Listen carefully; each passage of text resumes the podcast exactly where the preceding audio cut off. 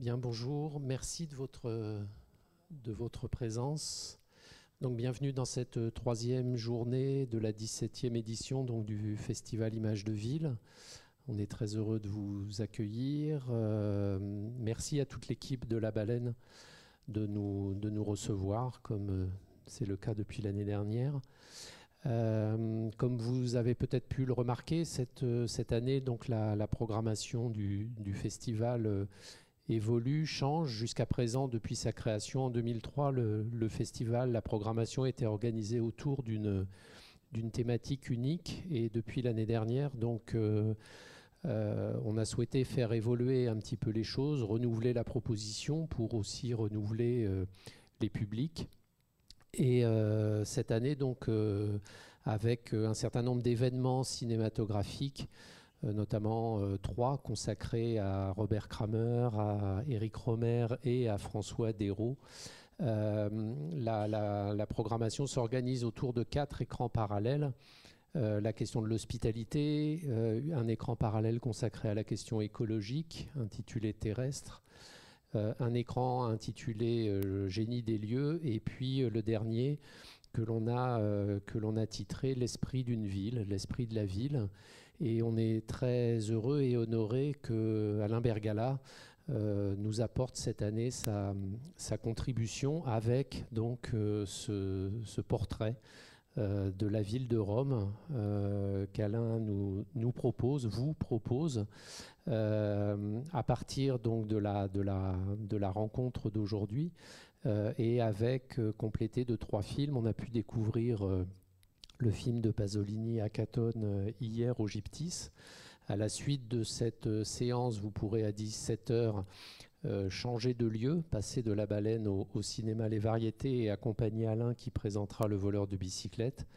Et puis, euh, si vous souhaitez poursuivre ce parcours, il faudra nous retrouver vendredi prochain à Aix-en-Provence, où euh, Alain présentera le dernier des trois films qu'il vous propose et que je le laisserai présenter.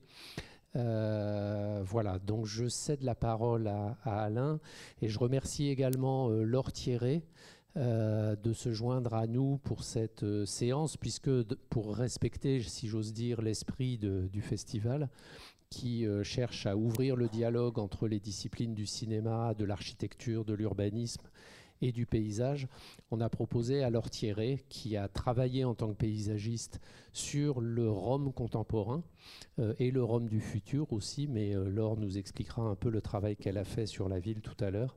Il nous a semblé intéressant de, de vous permettre de vous rencontrer déjà, et puis euh, d'ouvrir la discussion à partir de, de ce que Alain Bergala euh, va vous, va vous présenter. Voilà, merci.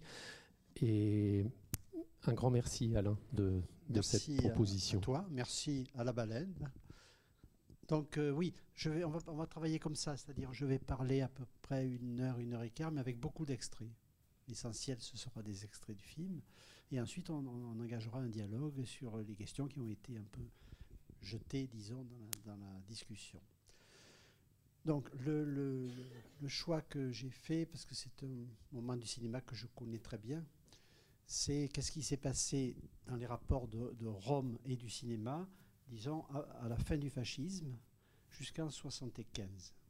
Euh, parce que 75, tout bascule dans le, cinéma italien, on passe à autre chose, si vous voulez. Donc c'est la génération, en gros, des gens qui ont qui avaient 25 euh, ans euh, pendant la guerre et qui sont devenus les grands cinéastes italiens euh, de, l'après-guerre. Alors, cette histoire, elle est évidemment intéressante parce que les deux sont totalement liés et dépendants. C'est-à-dire que Rome, Rome est une ville qui évolue peu, euh, et évidemment, à cause du, fascisme, et après, à, cause de la, de la, guerre et, de, si vous voulez, des destructions, Rome a bougé en, en 20 ans comme elle n'avait pas bougé depuis des décennies, si vous voulez. C'est-à-dire que c'est un moment de très très grands changements urbanistiques et architecturaux, puisque le fascisme a été très présent à Rome, euh, et les fascistes avaient des très très bons architectes. C'est-à-dire que les bâtiments fascistes aujourd'hui sont des choses encore parfaitement réussi, si vous voulez, sur le plan de, l'architecture. Et Pasolini, qui était quand même totalement antifasciste, il disait, il n'arrête pas de dire que finalement les plus belles choses qui avaient été faites depuis 50 ans, c'était l'architecture fasciste. Et lui-même, d'ailleurs, est allé habiter à Léour à la fin de sa vie, qui était quand même une invention absolue de Mussolini. Euh, voilà, donc euh, ce que je vais faire, euh, si vous voulez, je vais poser trois ou quatre questions, des fils que je vais suivre après d'extrait en extrait. et vous allez voir à quel point le cinéma italien de ces, disons, de ces, de, ces, 30 ans passe exactement par les mêmes choses sur Rome. donc je vais énoncer lesquelles, et après on va suivre le fil si vous voulez, de, de, tout ça. Alors, euh, qu'est-ce qui bouge beaucoup euh, D'abord, je reviens sur Mussolini. si vous voulez, le cinéma italien, Mussolini était, persuadé et convaincu, euh, comme Hitler, comme si vous voulez, que le cinéma était l'arme la plus puissante pour, le, régime.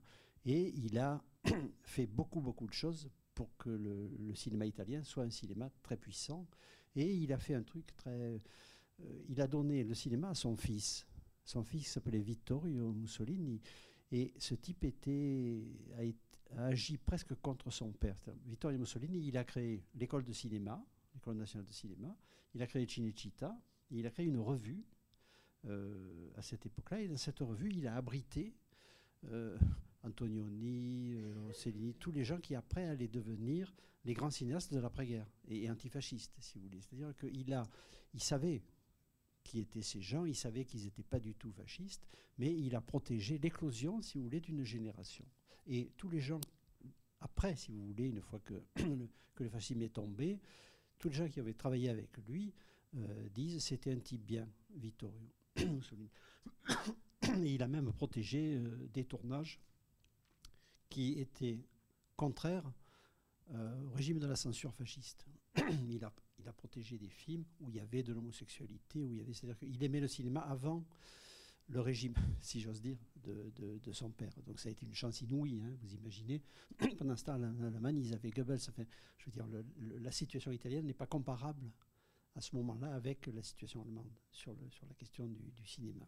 Il n'y aurait peut-être pas eu l'éclosion de l'immédiate après-guerre, quand même l'Italie a eu à ce moment-là une génération incroyablement douée, inventive, etc.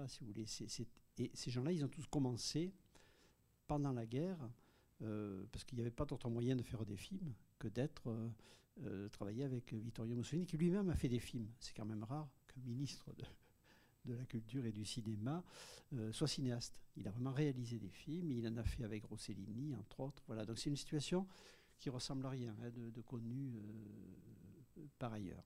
Donc ça, c'est côté euh, cinéma.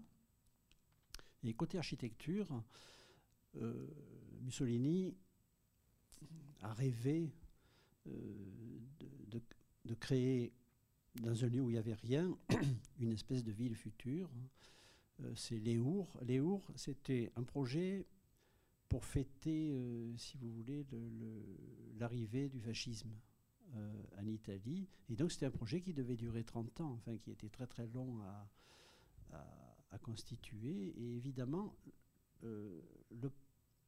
l'idée c'était d'être vers la mer. Enfin l'idée de Mussolini c'était de dire Rome doit aller jusqu'à la mer il y a quand même 25 km de campagne, si vous voulez, c'était pas à gagner. Et du coup, il a construit les Our. Euh, et c'est vrai, parce que moi j'ai vu la mer depuis les. Quand il fait très beau, on voit la mer, si vous voulez. l'idée, c'était avoir comme ligne d'horizon de faire arriver la ville de Rome jusque, jusque là-bas. Alors les c'est, vous allez voir, c'est extraordinaire. Tous les cinéastes, alors qu'à l'époque c'était un chantier, c'était pas fini, tous les cinéastes sont allés filmer à Léour, des Rossellini, et euh, l'éclipse d'Antononi se passe entièrement à Léour. Euh, mais Léour, si vous voulez, a mis, à la fin de la guerre, a encore mis 30 ans à être fini. Aujourd'hui, c'est fini, à peu près. Donc, c'est un quartier assez beau. Enfin, euh, et, donc, si vous voulez, c'est très bizarre, enfin, pour moi, que des gens qui étaient totalement antifascistes, ils aient été fascinés par, notamment, le, Colisée carré, si vous voulez, qui est un magnifique bâtiment, architecture un peu comme ça, chiriquienne, qui est très très beau. Enfin, c'est une des choses les plus belles de, Rome. Et ils ont tous filmé ça. Ils sont tous été fascinés par, par ça. Donc je parlerai de Léour en tant que, si vous voulez, sujet architectural qui a fasciné tous les cinéastes. Hein. Ont, même ceux dont on ne s'y attendrait pas. je parlerai du fleuve, parce que Rome est quand même très structuré par le fleuve, notamment le Trastevere et tout ça. Rome, quand on est à Rome, le fleuve est toujours un repère. C'est-à-dire si on ne sait pas où, on est, on, va au fleuve et on sait où on est. En gros, il y a un truc comme ça de, structuration de l'espace, puisque Rome est une ville bizarre, hein, qui a plein de centres. C'est le contraire de Paris. Ou de, il n'y a pas un centre. Enfin, il y a le Vatican, mais c'est un centre, mais il y a d'autres centres, si vous voulez. ça veut dire que Rome n'est pas une ville qui se structure comme ça à partir d'un point euh, symbolique, et après on part, euh, comme à Paris, si vous voulez, on part en étoile. Rome est une ville euh, où il y a beaucoup de centres différents.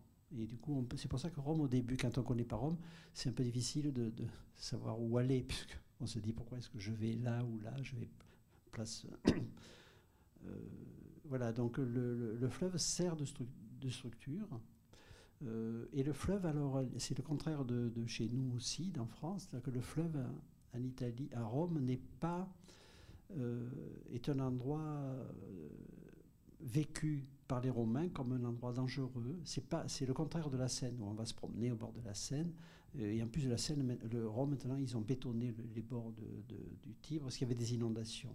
Et donc c'était un lieu un peu maléfique. Et vous allez voir dans les films, c'est incroyable dans les films le nombre de scènes dans tous les films de l'après-guerre où il y a une noyade, un mort, etc. C'est-à-dire le, l'aspect euh, dangereux et maléfique du, du fleuve a été traité par tous les cinéastes italiens de, l'après-guerre. Donc je parlerai du fleuve un peu, je parlerai de, de Léour, et puis je parlerai surtout de la question essentielle hein, euh, sur Rome.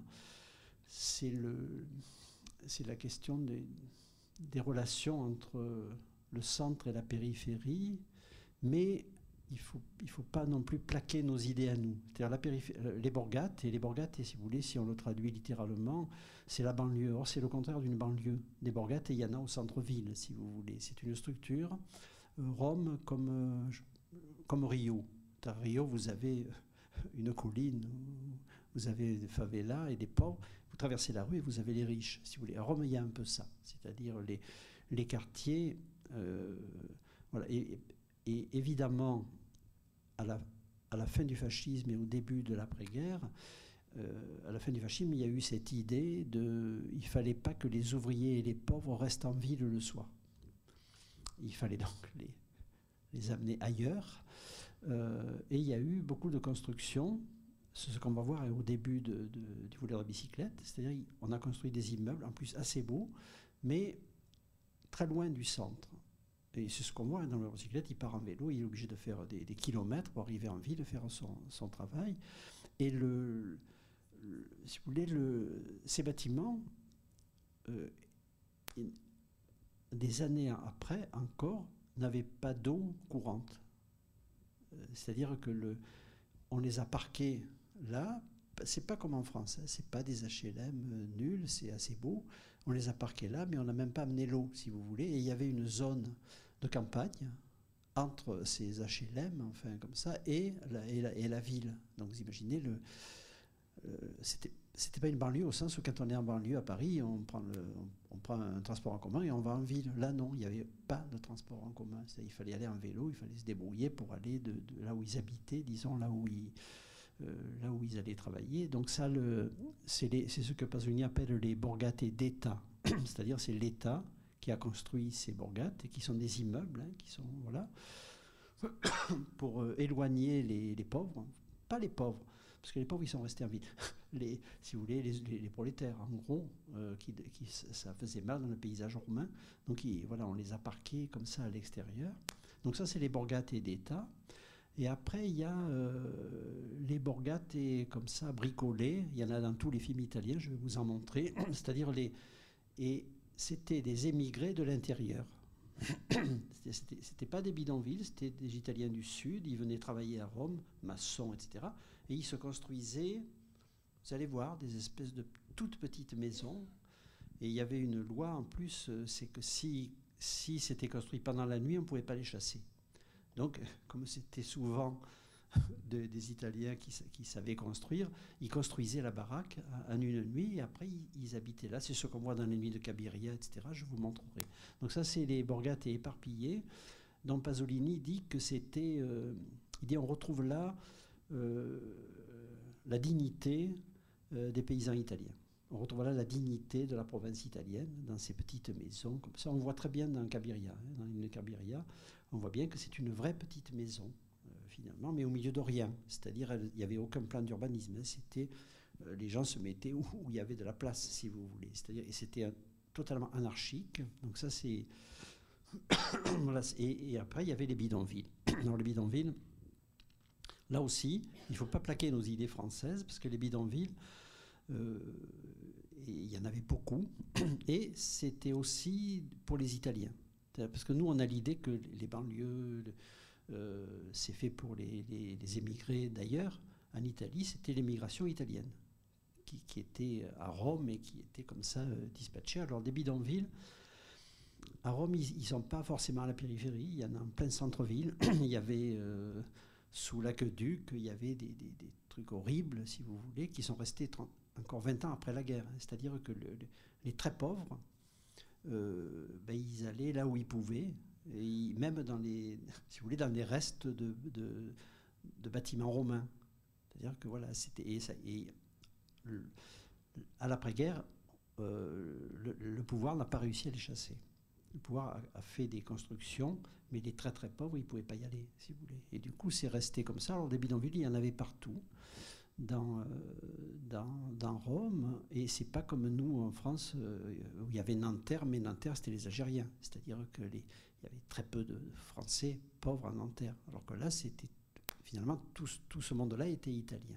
Alors, sur les. On va en voir hein, dans, enfin, dans Europe 51, puisqu'on traverse toutes ces couches dans Europe 51, de toutes les différentes borgades. Alors, ça a été la question centrale hein, pendant euh, les, les années sur lesquelles je vais travailler, c'est-à-dire années 30, années 70. La question centrale, c'est celle de la population pauvre ou population qui arrive du sud, qu'est-ce qu'on en fait?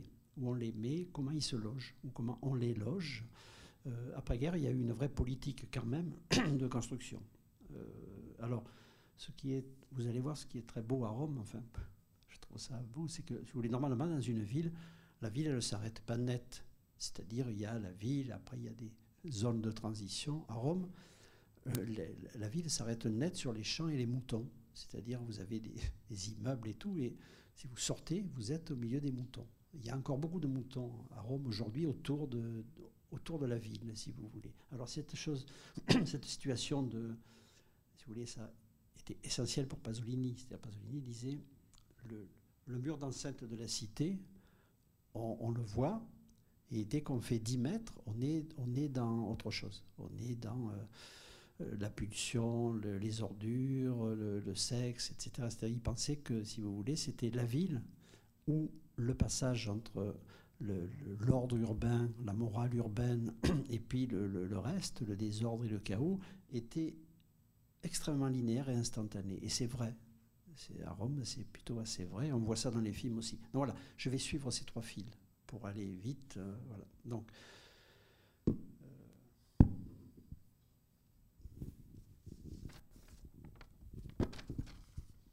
Alors je commence avec euh, Rossellini, Rome Ville ouverte. C'est une chose que j'ai découvert tardivement. Je connais Rossellini à peu près par cœur. Et j'ai découvert tardivement, au bout d'une énième euh, vision du film, qu'il y avait les Our en pleine guerre. C'est-à-dire c'est le moment où les, où les partisans attaquent les soldats allemands. Et Rossellini, il s'est mis dans l'axe de l'Eur. C'est-à-dire comme si euh, le monument le plus symbolique, disons, de l'architecture fasciste euh, était relié directement à ce qui se passe, c'est-à-dire le fait qu'ils attaquent les, Allemands. Alors je vais montrer ça. Alors Rossellini joue un rôle essentiel dans tout ça, puisque pourquoi est-ce que la représentation de la ville a changé en Italie? C'est qu'avant c'était dans les studios, c'était le cinéma des appartements bourgeois, des petites histoires sans intérêt. Et Rossellini est le premier qui dit bon, il n'y a plus rien, il n'y a plus de studio, il n'y a plus de pellicule, etc. Je vais tourner euh, en décor naturel. Et Romainville ouverte est un film génial sur ça. Et du coup, après, ça a suivi. C'est-à-dire, tous les autres cinéastes après se sont dit ben, s'il l'a fait, on le fait aussi. Donc, c'est absolument euh, fondateur, évidemment. Alors.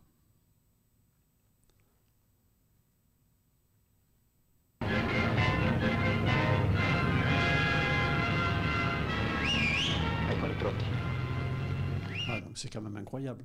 Je veux dire qu'il fasse l'attaque euh, là, et on voit que ce bâtiment est tout neuf. À l'époque, il servait à rien, hein, puisqu'il a fallu 20 ans encore pour que ça serve à quelque chose, ce bâtiment. évidemment, quand on est dans, quand on est dans Rome-Ville ouverte, euh, on n'imagine pas que ça existe même à Rome, ce truc-là. Senti quando sono alla svolta. Guidate gli autisti.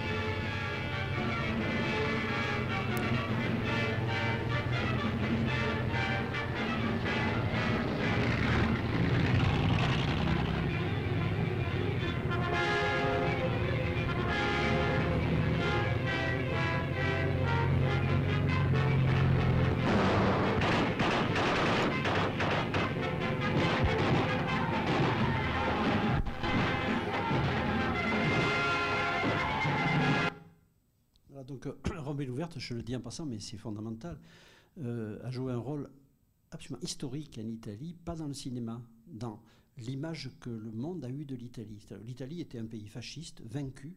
Normalement, ils auraient dû être comme les Allemands, si vous voulez, très très long à récupérer euh, une espèce d'image digne. Et à cause de ce film-là, euh, les Italiens ont été perçus comme un peuple courageux qui s'était libéré lui-même, ce qui n'est pas vrai. Mais enfin, si vous voulez, le, film parce que le film a eu, un grand succès aux États-Unis, d'un seul coup, les Américains ont dit voilà, les Italiens, c'est des gens qui ont été courageux, capables de se libérer, etc. Du coup, le film a, modifié complètement l'image d'un pays fasciste et vaincu en image de gens dignes, courageux, etc. C'est un cas unique dans l'histoire, hein, qu'un film change la vision que les autres peuples ont d'un pays. Euh, évidemment, il en était fier, Rossellini. Alors, je passe à voleur de bicyclette. Là, on est en 48.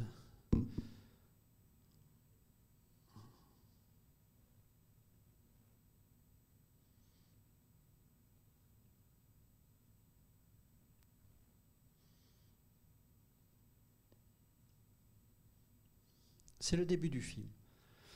Donc c'est euh, il y a beaucoup de chômeurs, on est, on est dans l'immédiate après-guerre, et euh, c'est intéressant, c'est-à-dire qu'il y a un fonctionnaire qui vient dans cette borgate d'État pour recruter des, ouvriers. Et c'est vraiment, ils sont tous là, ils attendent du, boulot, et lui, euh, il va être recruté comme colleur d'affiche, alors qu'ici, c'est pas ce que c'est, il n'a jamais fait. Alors là, on est, c'est l'acte de naissance de après, tout le monde va, utiliser dans le cinéma italien, c'est-à-dire la ville s'arrête net. Et à côté, il n'y a plus rien. À côté, c'est le chaos.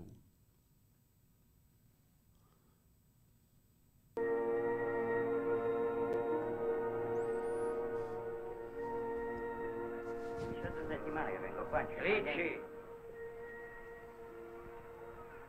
Ricci? Ricci! Ricci!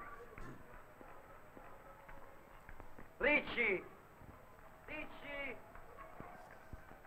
Vous voyez, c'est assez beau. Euh, ça n'a rien à voir avec les constructions, euh, les HLM français des années 50. C'est-à-dire, c'est très bien dessiné, il y a des formes. Euh, si vous voulez, alors que c'est une architecture pour des gens qui sont déshérités. Hein. C'est pour mettre là les chômeurs, les gens qui n'ont pas de boulot. C'est vrai que c'est pour nous, c'est très surprenant de voir cette architecture-là.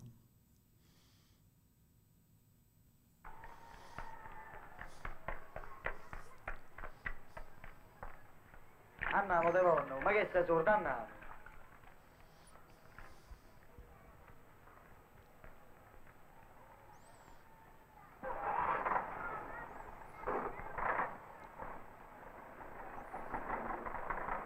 questo muratore non muori da fame, mettila via con me. come se fossi io, io non ci posso fare proprio niente. Un po' di pazienza e vedremo di sistemarvi tutti quanti. Io sto qua per questo. Vedremo un po' quello che si può fare. A Riccia, il posto. Il posto. A Tacchino. Stai da presentare al centro affissioni. Gli dai sta carta e ti porti il libretto. C'è niente per noi. Mannaggia la miseria. E qua? Per noi. Ci sono due posti per tornitori, ma qui tornitori non ce ne stanno. E se io non sono tornitore devo seguire a sta qui a fare la muffa. Oh, e che te vuoi? Sfogare con me? Ari, ricordati di portare la bicicletta. Eh, ci vuole la bicicletta. Ci sta scritto pure lì, no? La bicicletta. Ce l'ho e non ce l'ho. Subito no. La posso avere fra un po' di giorni. Eh no, ci vuoi subito, se no non te pieno. E non è uguale. Sti primi giorni faccio il servizio a piedi. Parliamoci chiaro, Ari, ce l'hai o non ce l'hai sta bicicletta? Se non ce l'hai bisogna dare il posto a un altro. Ce l'ho io la bicicletta. E che ce l'ha solo tu la bicicletta? Ce l'ho pure, Ce l'ho io. pure io. Eh, la ma che c'hai? Ma tu sei muratore, sei di un'altra categoria. E cambiami categoria. Ma non si può. Allora, Ricci, sta bicicletta c'è sta o non c'è sta? C'è sta, c'è sta. Stamattina mi presento. Oh, non fammi accoglionasse. Se non ti presenti con la bicicletta non c'è niente da fare. E che sta aspettando altri due anni? Mi presento con la bicicletta, non ci Cadaldi, pensa. Mi presento. Eccomi. C'è, Cadaldi? Eccomi. Ma la vale per due giornate al cantiere del tufello, si te va. Ma me va, capo non me va, ce l'avevo tutto. Ma che, ve li posso fabbricare io i posti? Voilà, donc là, c'est ce dont je parle, c'est-à-dire, il y a les, les bâtiments, et à côté, c'est le terrain vague. hein. Euh, Il y a même, au fond, on voit une campagne, si vous voulez, c'est-à-dire la délimitation. Et là, là on, va, être très surpris, parce qu'on imagine bien que dans ces bâtiments, il y a de l'eau. On va voir que les femmes sont à la fontaine et, et font de l'eau pour, les- pour aller dans, le- dans leur euh, maison.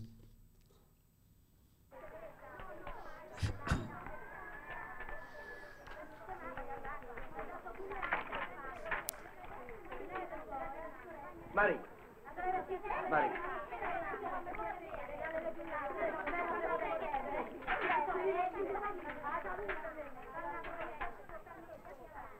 Che, che è successo? Ma dimmi se non so disgrazia. Che c'è Antonio? C'è il posto e non lo posso prendere. È il posto. Senti, guarda che non ho capito bene. Voilà, Et là, c'est très bien parce qu'on comprend euh, ce que disait Pasolini, c'est-à-dire, on pourrait penser que là, on est au début de la ville et on est nulle part. C'est-à-dire que derrière, il y a des collines, des arbres, c'est-à-dire que c'était totalement déconnecté de la ville, du travail, enfin, et de, et de tout ça. C'était une construction purement artificielle pour éloigner les pauvres de- de- du centre-ville. Che hai detto? Fermi, Antonio, fermi un momento. Senti, che hai detto? C'è il posto? È buono pure, municipale.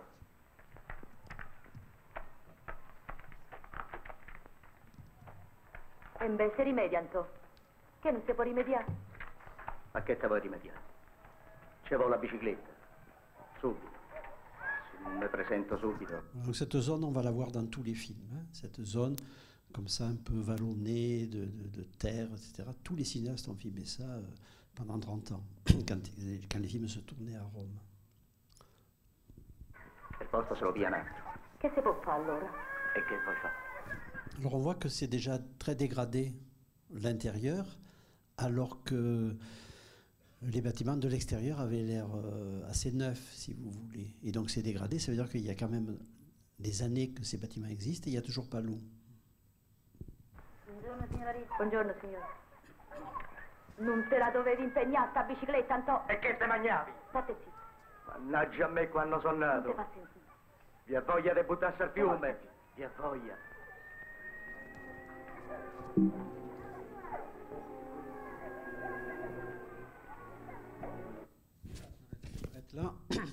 Donc ça, c'est l'acte de naissance hein, de cette zone euh, qu'on va retrouver à peu près partout. Et alors, dans le, le voleur de bicyclette, il y, a une, il y a une séquence du parcours, c'est-à-dire comment quelqu'un qui habite là va au travail au centre de Rome. Et on va voir que c'est très long et très compliqué.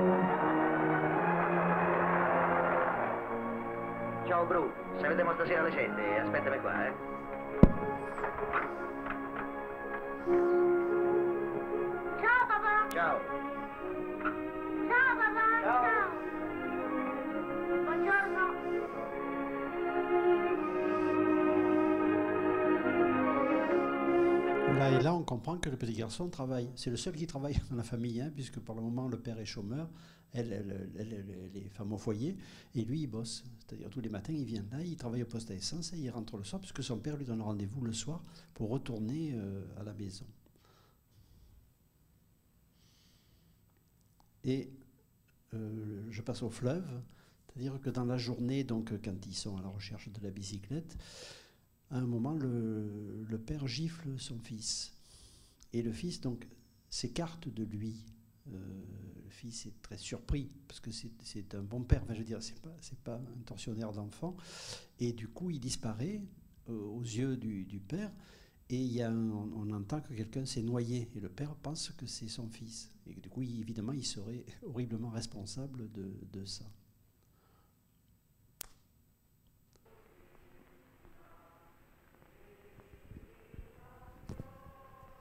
Non sarà mica volato.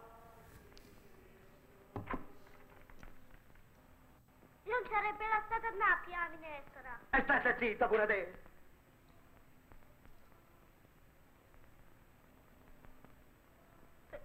No. E mo che fai? Mannaggia! Anna, poi cammina. No, gioio! Anna, moglie via. No! Vuoi venire o non vuoi venire? No, non voglio venire! Bruno. Andiamo, muovete. Ma guarda che razza di ragazzina, andiamo. Perché mi avete dato? Perché te lo meritavi. Anna, poi cammina. No, non voglio venire! Fatemi via te! Ah, ti muovete.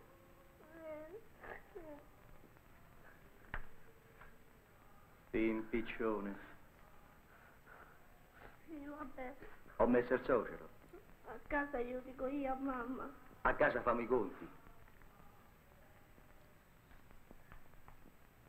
Tu aspettami lì a conta, non ti muove. Capito?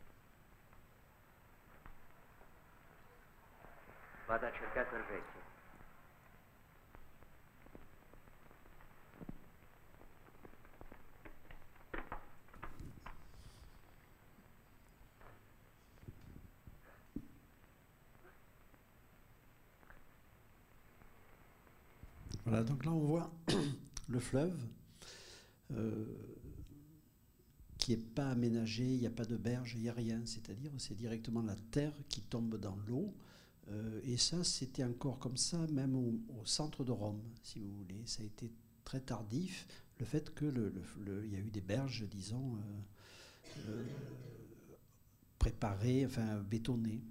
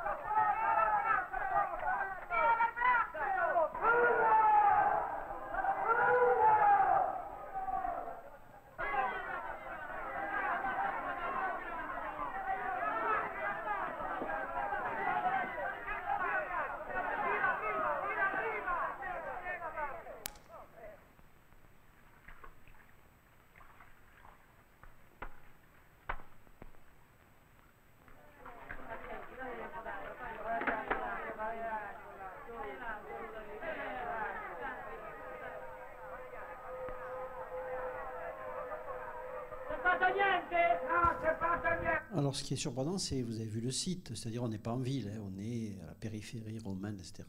Et puis il y a un pont, il y a le pont est au contraire très architectural, très euh, travaillé, si vous voulez, euh, c'est un ouvrage d'art. Alors que là, on pourrait imaginer qu'il y a il y a juste un petit pont comme ça, euh, bâclé.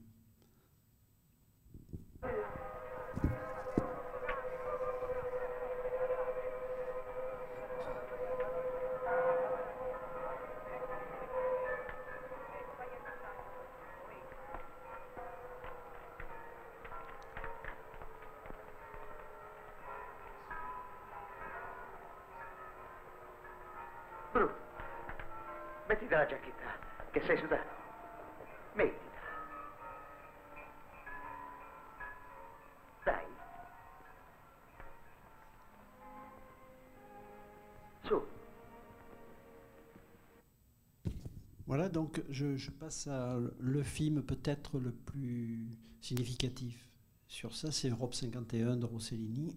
Rossellini, en 51, euh, se dit il faut faire le film aujourd'hui, plus du chômage, tout ça c'est fini, c'est périmé, puisqu'il y a eu la reconstruction, il y a eu une reprise économique, si vous voulez, en Italie. Et il dit je vais faire le film de qu'est-ce que c'est les, les- les gens qui, après-guerre, ont, ont le pouvoir. Et donc, euh, Europe, Europe 51 commence, vous allez voir, dans les immeubles les plus riches euh, de Rome. Euh, et son fils se, suicide un soir, comme ça, parce qu'elle n'a pas voulu rester l'embrasser assez longtemps dans, dans sa chambre. Et du coup, elle va traverser une crise évidemment très très grave. Et au cours de cette crise, donc Ingrid Bergman part du centre même de Rome, c'est le Capitole, et elle va aller petit à petit jusqu'au bidonville, c'est-à-dire elle va traverser toutes les couches sociales et architecturales, si vous voulez, de, la vie de Rome. C'est un film incroyable hein, sur ça, et il a, Rossini a déjà tout compris, il a compris que le capital n'était plus italien. C'est-à-dire que le mari, qui est très riche, c'est un Allemand, on ne sait pas. C'est-à-dire que l'idée, c'est que c'est fini, le fait que le capital soit du pays. Et que c'est déjà l'Europe, si vous voulez. Euh, et d'ailleurs, c'est pour ça qu'il l'appelle Europe 51. C'est-à-dire qu'il a déjà il a attrapé déjà tout, Rossellini, en direct, comme ça.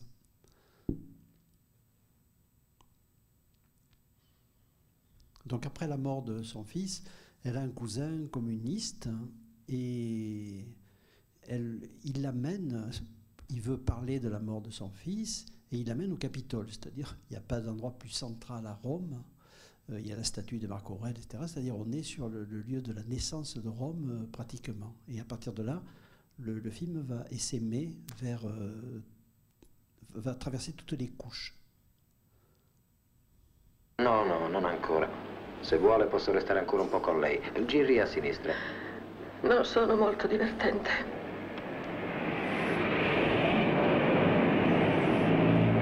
Donc aujourd'hui, quand on voit ça, c'est très, parce qu'aujourd'hui, aucune voiture peut aller euh, sous la statue de Marc Aurèle au Capitole, si vous voulez. C'est un truc. euh,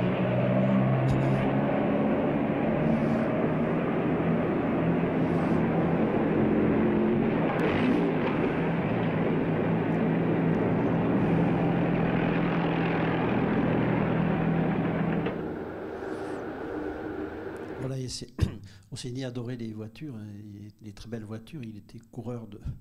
Il faisait des courses automobiles. Il arrêtait les tournages des fois pour aller faire une course. Et donc, il adorait filmer les voitures, même dans un scénario qui est un scénario de l'horreur, de la mort, du suicide du fils, etc. Le plaisir de filmer les voitures reste. Et donc, la voiture vient s'arrêter sous la statue.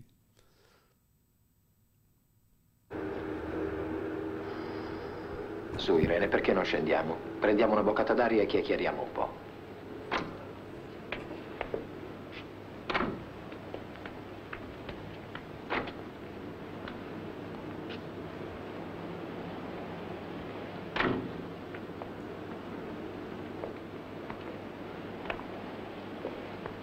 Sempre suggestiva questa piazza. Non le pare? Sì. Michelle dovette dire delle cose ben penose durante la narcosi perché il medico abbia potuto capire che era stato un gesto volontario. Mi dia ascolto, Irene, non si tormenti. Oh, Andrea, che fatalità. Se le cose fossero andate diversamente. Se io avessi detto una parola, compiuto un gesto invece di un altro, ma non capisce com'è atroce. Che una parola che non si può più cancellare ha fatto scattare un meccanismo per cui Michelle è morto. Ah, non ce la faccio più, non resisto, non posso più vivere. Su, su, Irene. È inutile tormentarsi. A che serve ripetere se avessi detto, se avessi fatto? Ma le cose sono quelle che sono. Ma allora era destino, ma perché questo Ma destino? no, io non ho parlato di destino. Che c'entra il destino? Allora se non era destino la colpa è...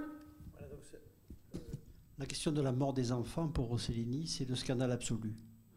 qu'un enfant meurt, et en plus qu'il se suicide. Et il y a deux cas dans ce, dans ce film, puisqu'à la Mayenne zéro, le petit garçon, il se jette euh, du haut de l'immeuble détruit. C'est un vrai suicide. Et là, c'est un suicide. Alors, c'est lié à un truc biographique, hein, puisque Rossellini avait un fils qu'il adorait. Euh, et, ce fils, euh, qui s'appelait Romano, est parti avec sa mère en Espagne. Et là, il a eu une crise d'appendicite mal diagnostiquée. Il est mort de ça. Et Rossellini s'en est voulu toute sa vie. Euh, il dit si j'avais été là, j'aurais vu ce que c'était. euh, et il serait pas mort. Et en plus, euh, il s'est senti coupable de ça, puisque quand on a essayé de le joindre depuis l'Espagne, il était avec une de ses maîtresses euh, dans la villa Malaparte, euh, comme ça, c'est-à-dire qu'il était injoignable. Et quand, quand on a pu le joindre, son fils était mort. Du coup, pour lui, c'est le trauma absolu, hein, la mort des, enfants, parce que comme elle, elle se sent coupable de ça, puisque quand on voit le film, on peut penser qu'elle en est un peu coupable. C'est-à-dire qu'elle a, a préféré la mondanité à la demande d'amour de, son fils. euh, voilà. Donc, alors, je passe à l'extrait peut-être le plus représentatif hein, de la représentation de Rome.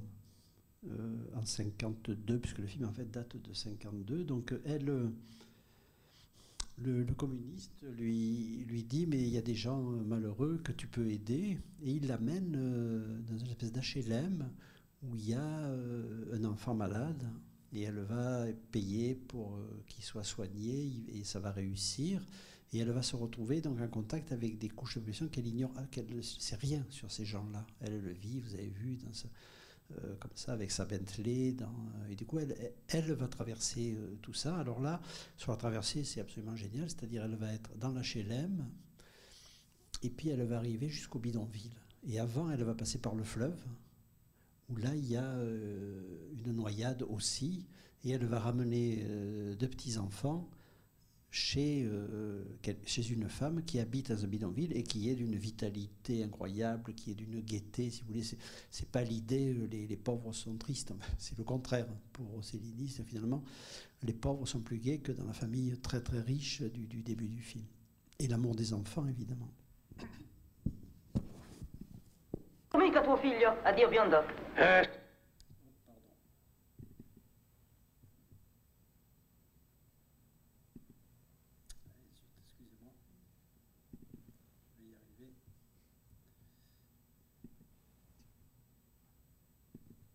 Mica tuo figlio, addio biondo.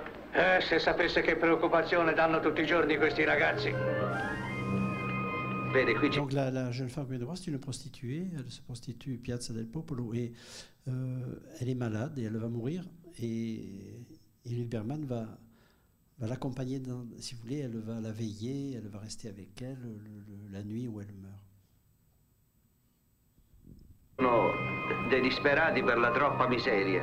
All'otto settimo, per esempio, c'è una casa dove dormono in 12 in una stanza e molte altre case dormono in 5, in 8, uno sull'altro. Questa potrebbe diventare una borgata industriale perché ci sono tutte le premesse, acqua, luce, e così ci sarebbe lavoro per tutti. E il lavoro nobilita l'uomo. Invece sono braccianti, manovali che strappano qualche giornata di lavoro di tanto in tanto. È questo che li rende disperati, signora.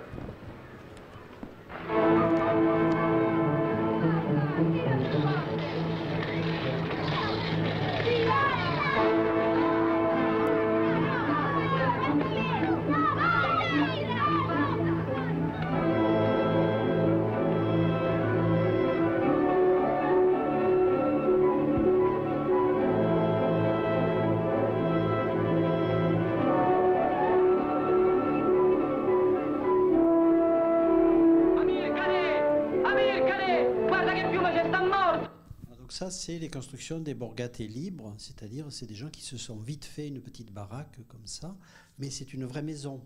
Ça n'a rien à voir avec ce qu'on va voir après, qui est un, qui est un bidonville. Comme dit Rossellini, il y a une grande dignité dans ces maisons, même si c'est des maisons très pauvres. Cori! Amilcare! Pietro! Venite qui! Tornate! Cori! Cori!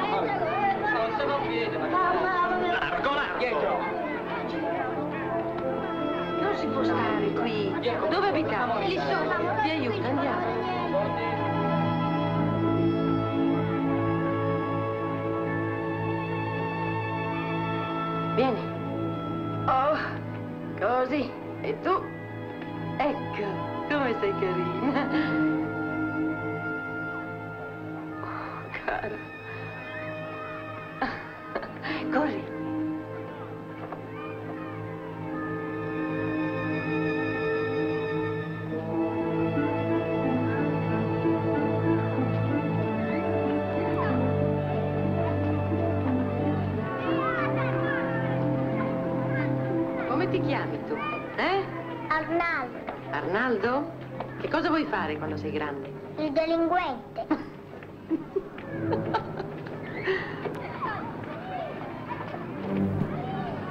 Et donc là, sur la gauche, c'est des borgate d'État hein, aussi, et pareil dans une zone comme ça où apparemment c'est pas structuré.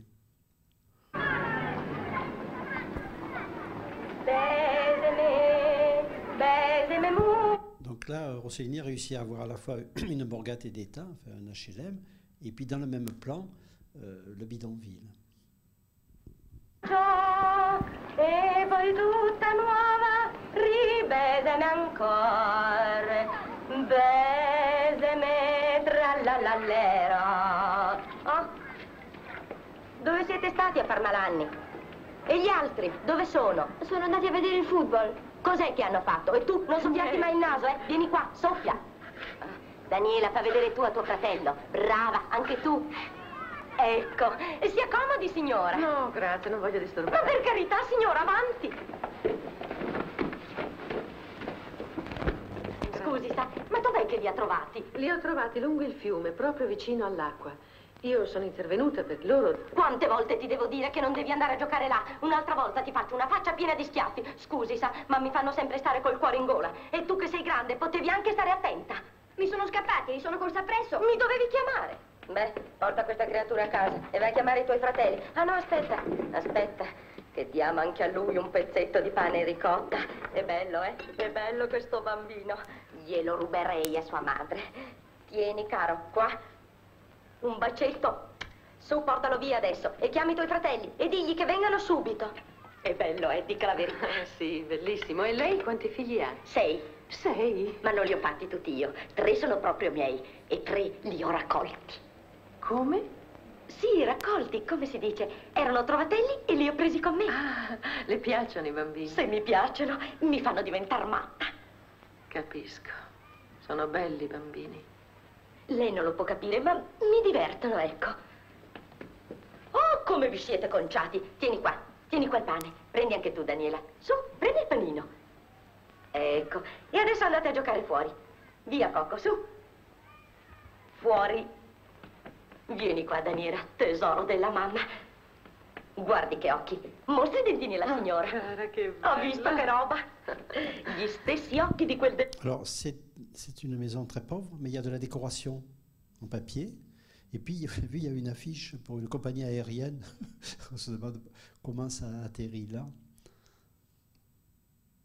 On est un peu comme dans les photos de Walker Evans, c'est-à-dire c'est des gens très pauvres, mais il y a de la décoration. C'est-à-dire c'est pas juste un truc euh, comme ça. de- Quente di suo padre. E dov'è? È andato. Ah, è morto. Morto. Ma no che non è morto, spero di no, perché poveretto. Beh, lei ha detto è andato, allora io ho creduto... No, no, vuole un po' di ricotta? No, grazie. Prego, non faccia complimenti, prenda. Separati? Non ha capito. Ero andata vicino a Capranica a fare la raccolta del grano. Lì l'ho conosciuto e sa come succede. Poi lui Poi lui è rimasto là. l'ha lasciata. Oh no, no, poveretto. Lui è buono come un pezzo di pane. Sono io che sono matta. Ah, io mi conosco, sa. Ma cosa vuole? A me non piace seccare gli uomini. Già gli uomini sono come i bambini. Ti tocca star sottomessa perché loro credono di essere chissà cosa. Giocano sempre. Sono capaci soltanto a far l'amore quando gli si insegna. Invece i bambini... Oh, i bambini invece, i bambini mi piacciono. E poi, guardi, portano la provvidenza. Eh, accidenti, è il modo questo di entrare Avanti, avanti, su. Salutate questa amica della mamma. Come si dice? Buongiorno. Ecco, questo è Bruno, questo è Luciano, questo è Gabriella. Buongiorno. Saluta bene Gabriella. Ha un caratterino. Vieni qua da tua mamma. Che ti mangia di baci, eh? Oh, santo cielo! Ho dimenticato la minestra. Mica tuo figlio. Même assez génial sur le fait que la, pauvre, d'abord, elle a une liberté de vie sexuelle, etc. Elle adore les enfants, elle, en adopte alors qu'elle est pauvre. C'est-à-dire le personnage de la pauvresse, c'est le contraire de la pauvresse, euh, de la pauvresse du mélodrame. Et à la fin de la scène, euh, un de ses amants est de passage le lendemain et elle- il faut qu'elle aille à l'usine. Et du coup, elle dit, elle demande à Ingrid Bergman, est-ce que tu veux pas aller à l'usine à ma place? Et maman dit oui. Et, et maman se retrouve demain, d'un coup, elle comprend ce que c'est que le travail. Le travail à l'usine, et évidemment, ça, n'arrange pas sa crise morale de voir ce que, comment les gens gagnent leur vie.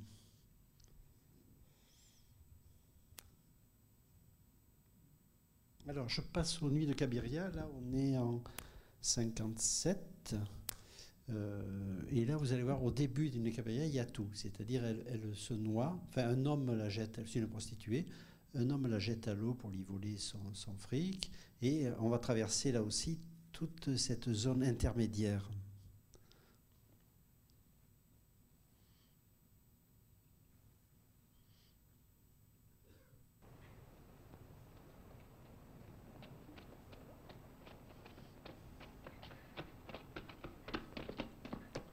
Bon, je passe vite. Ça, c'est le moment où le type veut la, veut la noyer pour lui piquer son sac.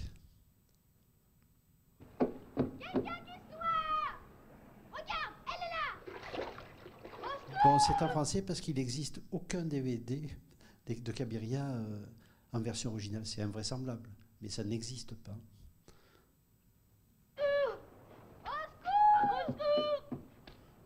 Et Romolo Où est-ce qu'il est, Romolo? À la mairie Ah, mais qu'est-ce qu'il fout à la mairie?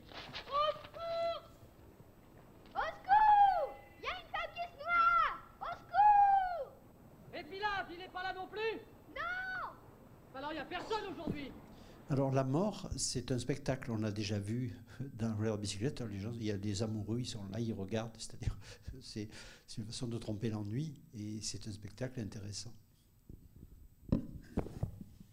Qui y a Il y a quelqu'un qui se noie? Oui, une femme.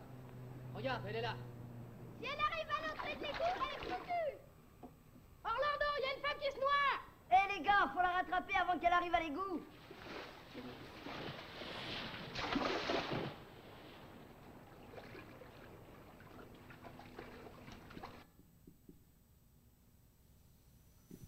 Qu'est-ce que t'en sais puisque t'étais pas là Et elle a coulé plusieurs fois Trois fois de suite. Au moins sept, oui. Qu'est-ce qu'elle a dû boire comme torse Hé Stéphano Faudrait lui pratiquer la respiration artificielle.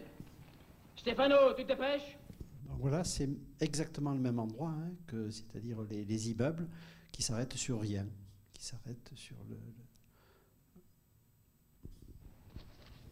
Qu'est-ce qui se passe? Bah, tu vois pas, non? Si tu t'y prends comme ça, tu y Je arriveras m'y prends comme je peux. Allez, plus vite les bras. Pour moi, elle est morte, hein. Eh, Fatiolle, faut d'abord lui faire rendre l'eau. On perd notre temps en ce moment. Faut d'abord lui faire rendre tout ce qu'elle a bu parce que si elle rend pas, il n'y a plus rien à faire. Soulève-la encore. Là, regarde, elle rend la flotte. Pousse-toi, le monde. Dis, c'est nous qu'on l'a trouvé Mais on dit de foutre le camp, allez Bien. Non. Non, je ne veux pas, ça me fait peur. Eh bien. Regarde, elle saigne. Mais non, c'est une égratignure. Elle est morte, c'est pas la peine d'insister. Qu'est-ce que tu racontes? Tu vois pas qu'elle vomit? Les mômes, tirez-vous de là. Oh, Facholo Elle vient d'ouvrir les yeux. Oh, mais c'est vrai, il faudrait l'allonger. Oui, on va lui faire la respiration artificielle. Elle revient. Vous avez vu, il y a les moutons euh, qui sont là dans les champs à la limite de, de la ville. Les moutons, à Rome, il y en a partout, comme ça, tout à fait, euh, dans les zones un peu. Continue, continue. Ce qu'il nous faudrait maintenant, c'est du cognac. Mais non, pas de cognac, faudrait du lait chaud. Tu le connais, hein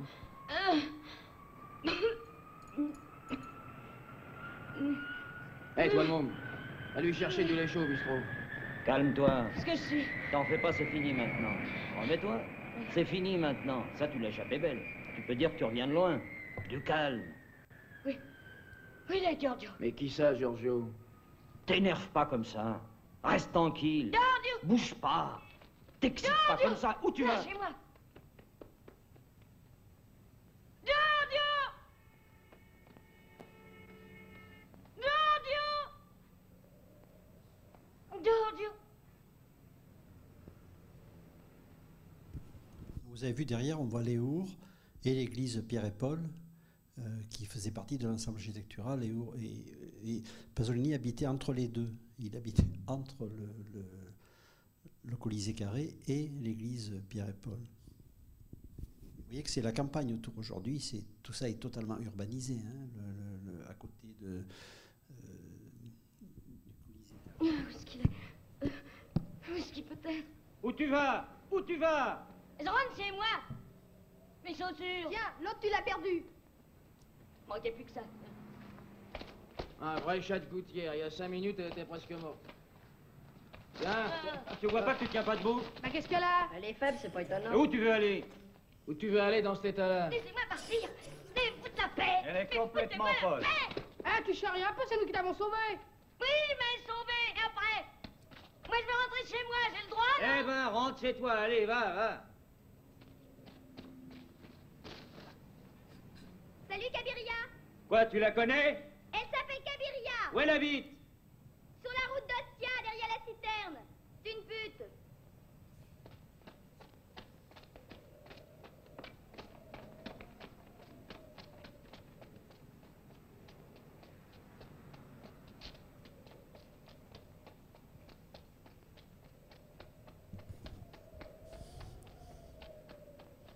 Voilà, donc ça, c'est les constructions des borgate libres. On en a déjà vu plusieurs. Et les prostituées, elles, habitent là. Il y en a plusieurs. Elles ont ces petites baraques. Et en cours de film, on apprend qu'en fait, elle peut la vendre. Puisqu'à la fin, quand elle rencontre l'homme dont elle croit qu'il est amoureux d'elle, elle, elle vend cette petite maison et est obligée de chasser sa copine qui partageait l'appart avec elle.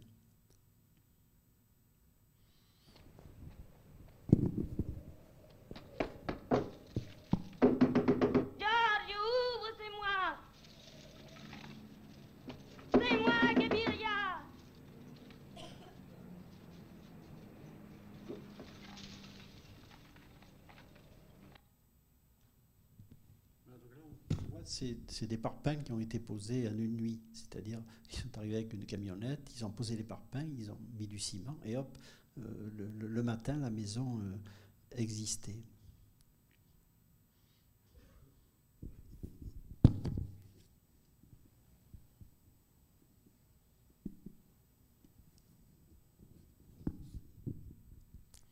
Bon, je passe euh, ra- rapidement à- très vite hein, sur euh, la Dolce Vita dans 1960, où euh, Fellini s'amuse au début.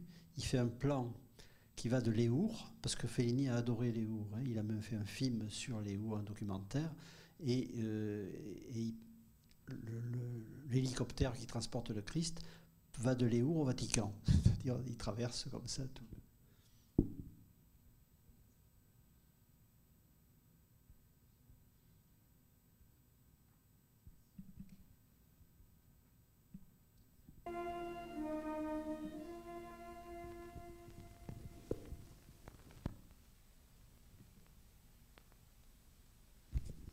Toutes les couches. Il y a les ruines romaines, les ruines sans prestige, des, reliquats, si vous voulez, des chicots romains, les qui est construit là, et après le centre de Rome, qui est le, le Vatican.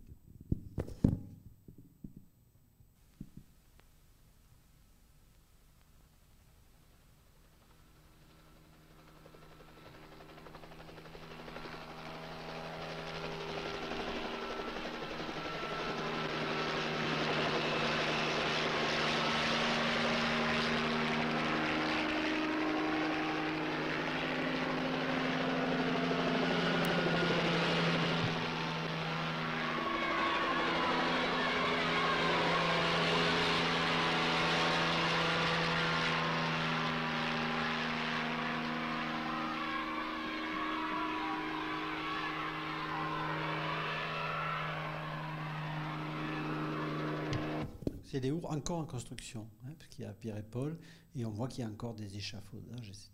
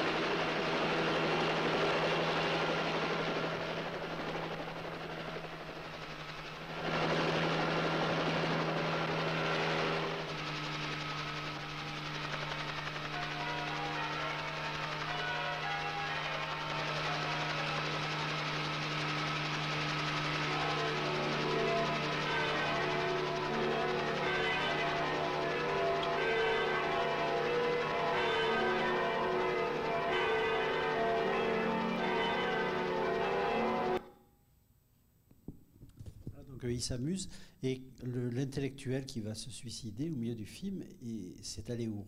C'est-à-dire que quand sa femme arrive, qu'il y a des paparazzi, elle, ne sait pas pourquoi tout le monde le. C'est parce que son mari s'est suicidé et a tué ses deux enfants. C'est exactement dans Léour euh, en construction.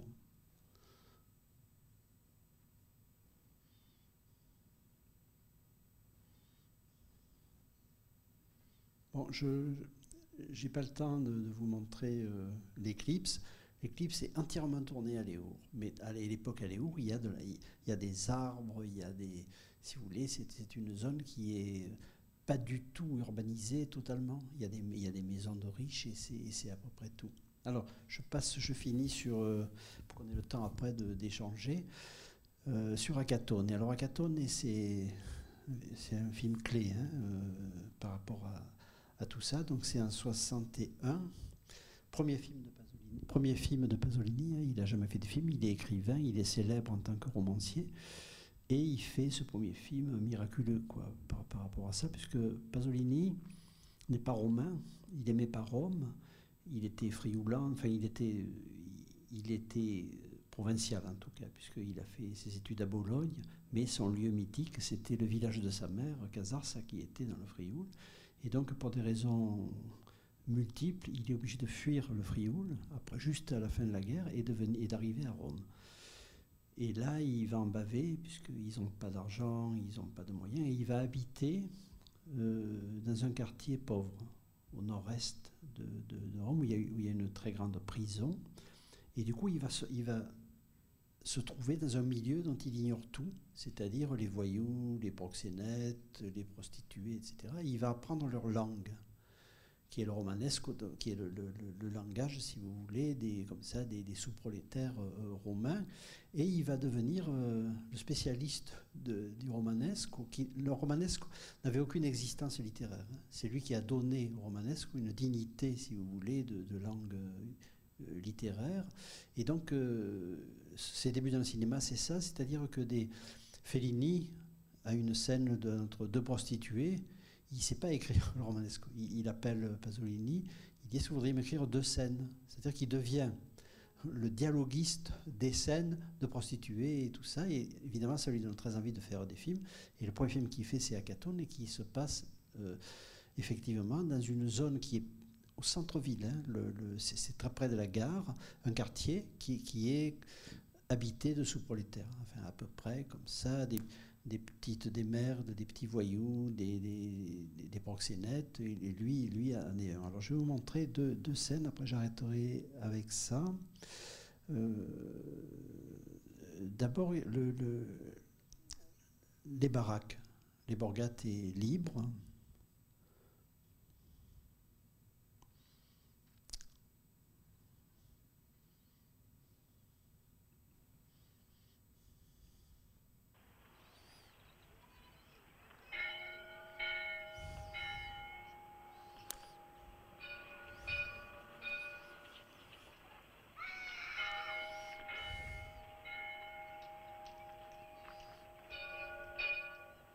Donc il fait un, plan descriptif, hein, c'est-à-dire c'est un panoramique, il n'y a pas encore les personnages, il dit voilà ce que c'est, les, les borgates et, euh, libres.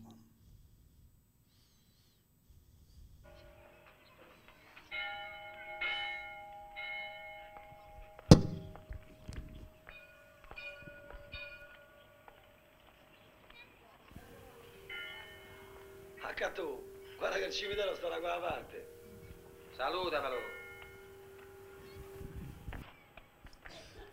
Donc lui, c'est un voleur, et, lui, euh, est proxénète. Et donc il y a un grand débat sur ce qu'il vaut mieux être, proxénète ou voleur. Et à la fin du film, comme il est, veut plus il a rencontré donc euh, Stella et il veut plus qu'elle se prostitue. Et du coup, il faut qu'il fasse quelque chose. Donc il commence par travailler, mais au bout d'un jour, il n'en peut plus. Il dit le travail, c'est pour les animaux. Et il décide, mais pour lui, c'est une déchéance de devenir voleur.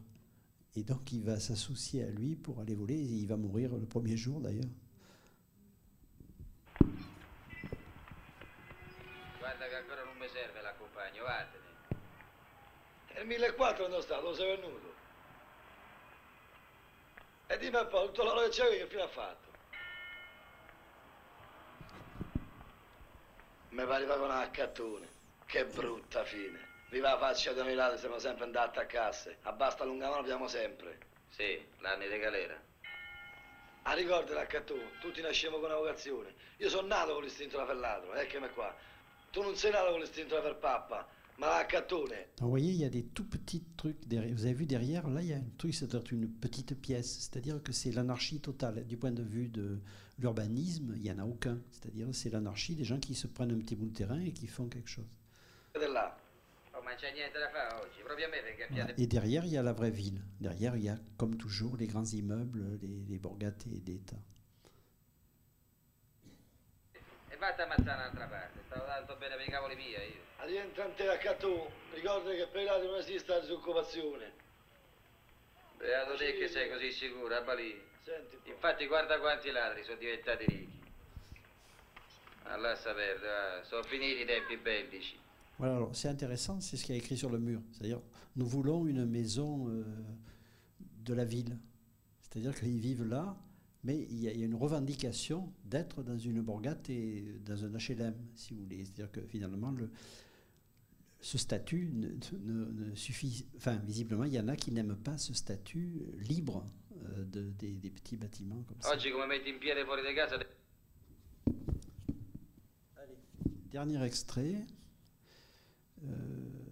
la balade avec. Donc, il rencontre une, une fille très innocente qui est Stella. Et comme la fille que lui il met sur le trottoir, elle a eu un, elle a eu un accident, elle ne peut plus travailler. euh, il veut mettre euh, Stella sur le trottoir, en gros. Et avant, il, il fait un peu de séduction avec elle. Donc là, c'est très très beau sur euh, la zone pasolinienne. C'est-à-dire, Pasolini pense que comme il cite Durkheim, il dit passer le mur d'enceinte de la cité, euh, on est dans euh, le sexe, on est dans le, on on la pulsion, on- il n'y a plus rien à voir avec l'ordre urbain.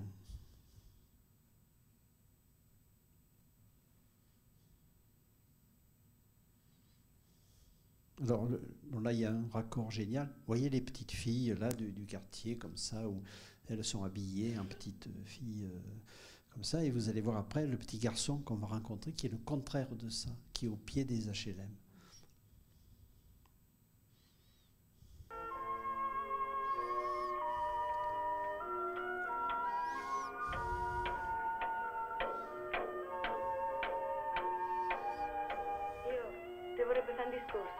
Mussolini. No, non è cosa seria. Te la devo dire per. Io voglio che sai tutto di me. Lo sai, io mio padre non ce l'ho, è morto in guerra. Ma posso parlare? Parla, parla. Mio padre è morto e mia madre per tirare avanti ha dovuto fare la donna di strada. Come quelle che abbiamo visto ieri, io, te e Pio.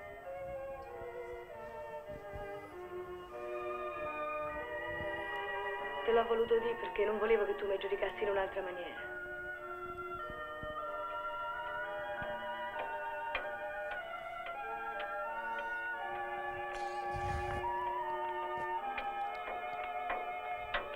Donc c'est rigolo parce que le petit garçon, Pasolini a dû lui dire quand la caméra arrive, tu, continues, et on voit qu'il regarde la caméra et il démarre à ce moment-là euh, à continuer à jouer.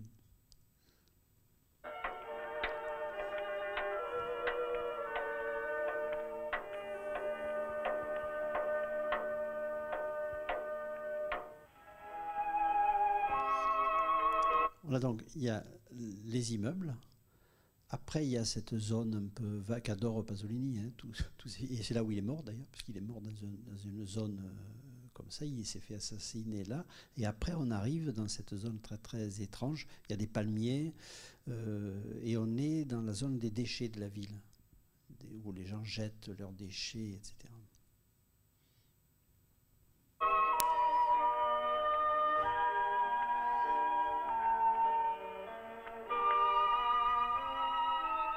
mia madre gli porto odio per questo, anche se capisco che l'ha fatto per darmela mangiarmi. Però c'erano tante maniere. Sì, e che avrà fatto mai? Invece da compatirla, non lo sa che situazione si può trovare una madre? Dai, fate coraggio a ste. Quando una persona arriva a quel punto lì vuol dire che va bene. Tua madre mica è comprato quel mestiere, l'ha fatto per te. Non capisci sta cosa te? Un monumento gli dovresti te a tua madre.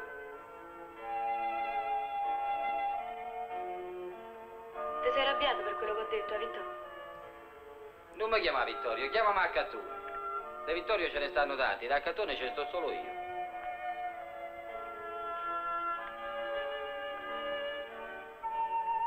Lo sai che ti dona quella collana? Ci ho avuto un bel pensiero.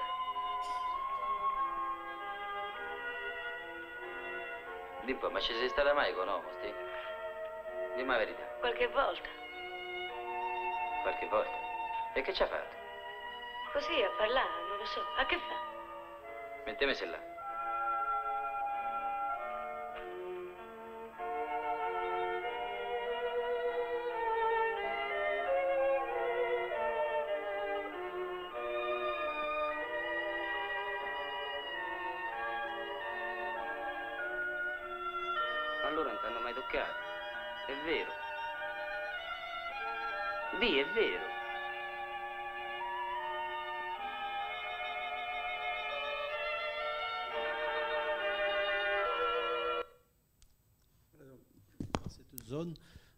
de Pasolini, c'est le lieu de l'initiation sexuelle, y compris sur le Ettore de Mama Roma. Il, il rencontre euh, euh, une fille qui l'amène là, au fond, une espèce de grotte, c'est-à-dire c'est là où le, refoulé de la ville s'exprime euh, naturellement, si on peut dire. Bon, j'avais beaucoup d'enregistrés, mais j'arrête là parce qu'il faut qu'on ait le temps d'échanger, nous deux, et puis avec vous.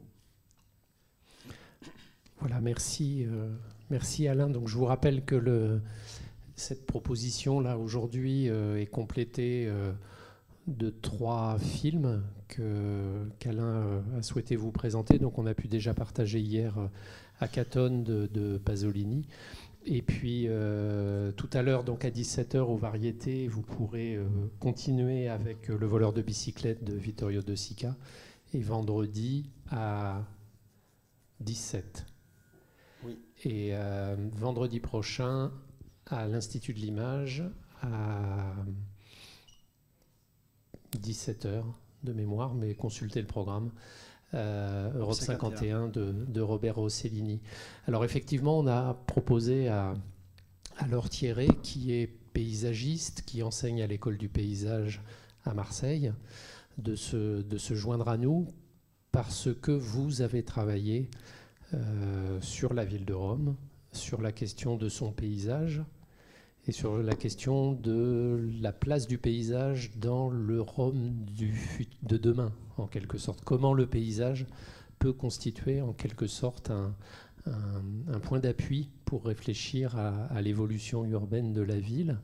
Alors j'imagine que ce retour en arrière euh, doit, doit euh, s'articuler avec la réflexion qui était la vôtre, que vous pouvez peut-être peut, nous, nous résumer en quelques mots? Oui, alors évidemment, ça fait énormément euh, écho euh, euh, à la Rome actuelle, en fait, qui, qui est assez ressemblante à celle qu'on voit dans ces films-là. Et particulièrement cette caractéristique, effectivement, d'une d'une coexistence d'espaces non construits au cœur même de la ville. Hein. bon, évidemment, Rome s'est étendue depuis cette époque-là, mais euh, ces délaissés sont demeurés en partie. Euh, et on a effectivement encore aujourd'hui ces paysages euh, très particuliers, cette cohabitation entre des espaces. je les appelle non construits parce qu'en fait, ils, peuvent avoir des usages assez différents. Mais cette radicalité entre.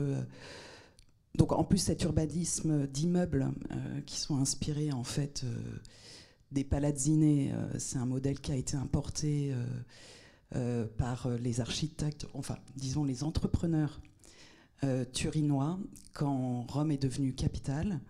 Et donc les premiers quartiers qui ont été construits à la fin du 19e siècle sont ces mêmes modèles en fait. Donc c'est un modèle assez brutal, enfin costaud.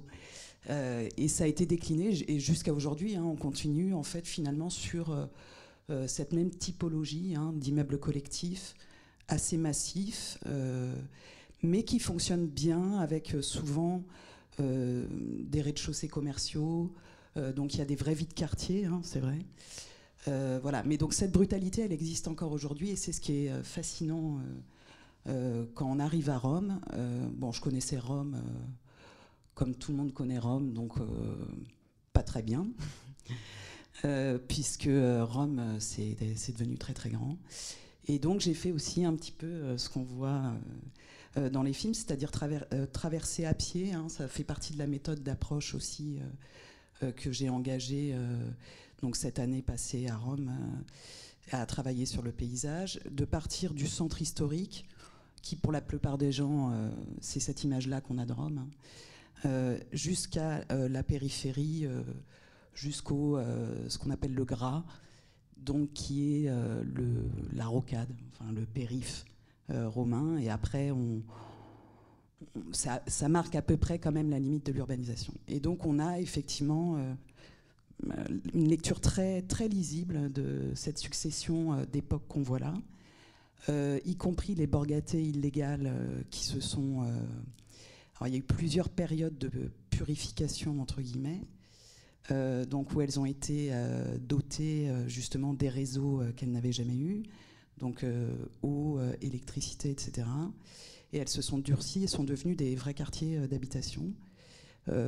Avec des campagnes d'État successives dans les années, à partir des années 80, ce qui a coûté très très cher à l'État italien, puisqu'on peut imaginer euh, le coût a posteriori de ces ensembles de quartiers qui n'étaient pas du tout euh, bah, viabilisés. Donc euh, il a fallu faire les routes, les réseaux, etc.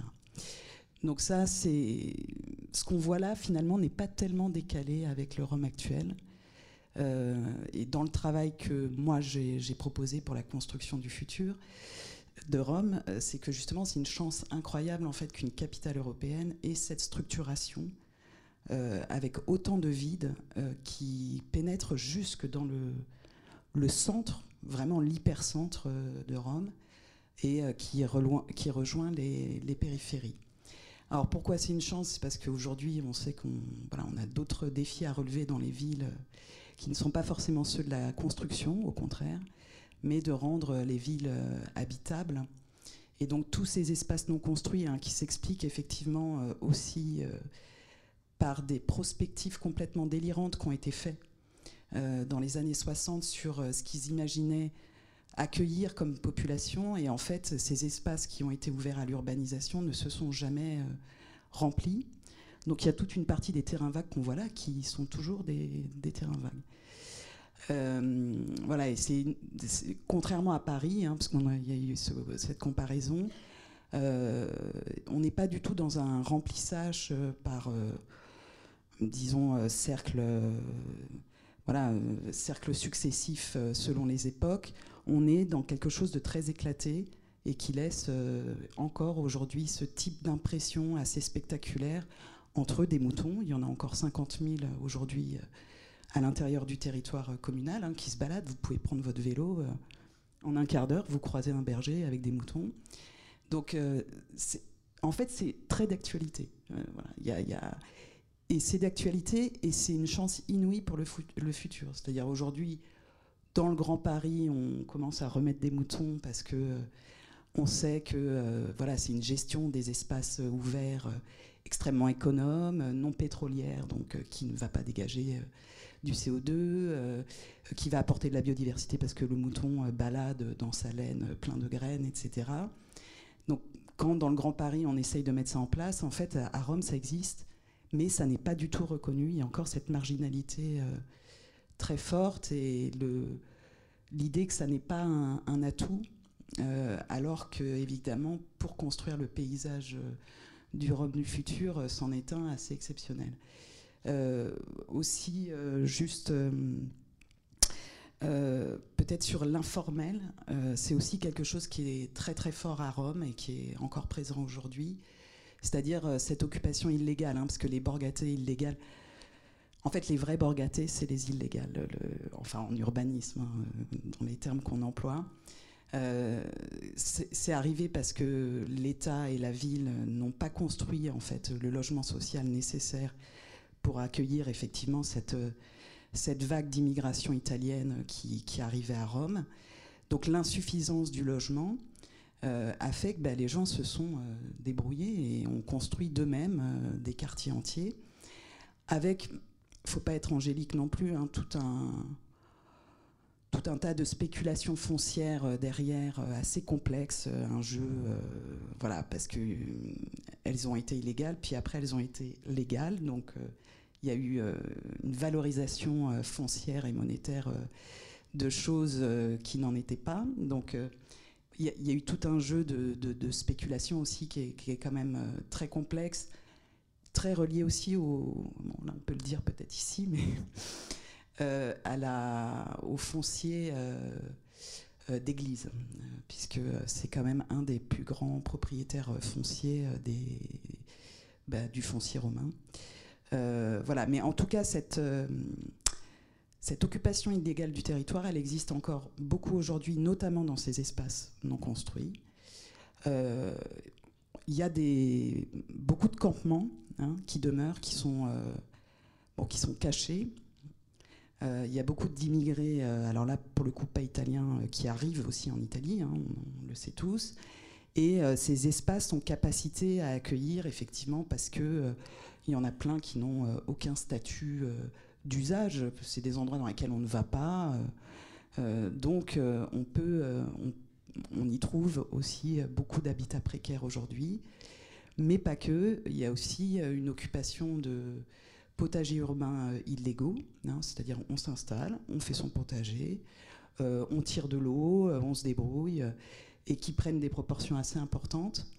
Donc voilà, il y, a tout un, tout un univers particulièrement romain de, de, cette utilisation illégale du territoire qui est encore une particularité romaine. Et moi, dans le projet que je proposais, c'était effectivement de considérer que les espaces qui avaient déjà trouvé une occupation, même si elle n'était pas légale, ne faisaient pas l'objet d'un projet à proprement parler euh, en termes euh, de construction du paysage du futur. C'est-à-dire on respectait euh, tous les lieux que j'ai que j'ai inventoriés et cartographiés où il y avait des usages déjà existants, même s'ils étaient très illégaux. Voilà. Je ne sais pas si c'est très clair. Donc le, puisque c'était dans le cadre d'une résidence euh, d'un an à la Villa Médicis, hein, ce travail. Donc il a débouché effectivement sur un travail cartographique de la ville Oui, alors il a débouché sur une cartographie à l'échelle euh, de Rome. Euh, donc pas du tout le Rome du centre, hein, cette image qu'on a un peu tous les Européens, hein, mais Rome et toutes ses périphéries.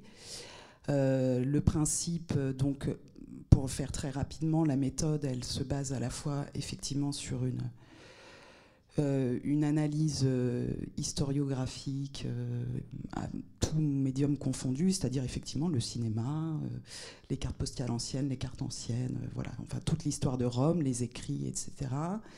Je suis plutôt partie, moi mon point de départ, c'était mon intérêt c'était plutôt à partir du 19e siècle. Je suis pas remontée à la Rome antique, c'était pas très intéressant en termes de voilà, c'était pas un, sujet euh, particulier, enfin qui s'est révélé particulièrement à creuser. Euh, évidemment, euh, je l'ai quand même touché, mais voilà, c'était surtout à partir du 19e siècle, et notamment cette particularité aussi qu'a cette capitale européenne d'être passée complètement à côté de la révolution industrielle. En fait, ça démarre par ça. Hein. Le premier ratage, c'est que Rome, capitale à la fin du 19e siècle, devient capitale. C'est pareil, nous les Français, on a du mal à imaginer, mais l'Italie, c'est très récent, hein, c'est fin du 19e. Avant, c'était des régions, euh, donc c'était pas un pays unifié. Euh, quand Rome devient capitale, en réalité, elle est euh, toute, toute petite par rapport à ses jumelles européennes et par rapport à Milan ou Turin, avec qui elle a été en grande compétition pour devenir capitale, mais bon, c'est Rome qui a été choisie plein d'histoires euh, très symboliques. Hein. Euh, et donc il y a un petit peu euh, voilà, la compréhension de cette particularité d'une ville qui, est, qui dysfonctionne vraiment aujourd'hui, et, mais qui a, eu un démarrage très difficile. donc voilà, il y a une analyse historique, il y a une partie de la méthodologie qui est une méthodologie d'arpentage, c'est-à-dire beaucoup de terrain, principalement à pied. Donc 15-20 km à pied, euh, voilà, des rayonnements dans la journée, pied, vélo principalement. Euh, donc ça, ça a ponctué mon année, hein, tout se faisant en parallèle. Et puis euh, toute une analyse cartographique qui permet de croiser à la fois la capacité agronomique des sols, donc la qualité des sols, la géographie, donc tout ce qui va être le réseau d'eau, etc. Enfin les grands éléments le socle naturel, entre guillemets, le socle vivant, et euh, tout ce qui va être cartographie d'usage, donc effectivement euh, repérage des potagers urbains, des occupations, à travers cette grande structure donc, que j'ai délimitée, qui est la structure de, ces, de ces, tous ces espaces non construits. et à part, dans cette structure des espaces non construits, un certain nombre d'espaces ont, fait ont été l'objet de, de lieux de projet qui se sont articulés sur trois grandes figures historiques de Rome. Le pastoralisme, euh, comme figure historique et figure d'avenir. Donc le pastoralisme, la notion de villégiature, euh, donc les anciennes villas romaines euh, qui étaient voilà, tout un fonctionnement autour de la, du microclimat et de, la villégiature au sens d'un lieu, voilà, on sortait du centre, on allait à Villa Borghese, à l'époque euh, c'était vraiment à cette échelle-là, hein. et on allait en villégiature parce que là on était dans un parc qui faisait plus frais, il y avait toute une partie euh, du domaine agricole avec euh, des prés, un potager, une mise en scène de jardin, etc. Et cette figure de la villégiature était, était une des entrées moteurs pour euh, créer en fait des lieux de villégiature urbains euh, publics, communs, hein, collectifs. Hein, c'était pas, euh, mais une figure inspirante, donc au sens de créer des lieux dans lesquels on aurait des usages. c'est vraiment l'idée d'installer d'abord un paysage accueillant dans lequel il y aura des usages qui aujourd'hui évoluent très très vite. Donc, sans être trop directif sur ce qu'on va y faire, c'était plutôt voilà l'idée de créer des lieux dans ce concept de villégiature, donc d'endroits dans lequel on, vient euh, se mettre au frais, dans lequel on vient euh, ne rien faire ou faire quelque chose. Voilà. Donc ça, c'était la, deuxième euh, grande figure. La troisième, c'était tout ce qui est agriculture urbaine, puisqu'aujourd'hui, dans ces espaces non construits, il y a aussi énormément d'agriculture, en fait, et de l'agriculture aussi professionnelle. Hein. Il y a des circuits de proximité.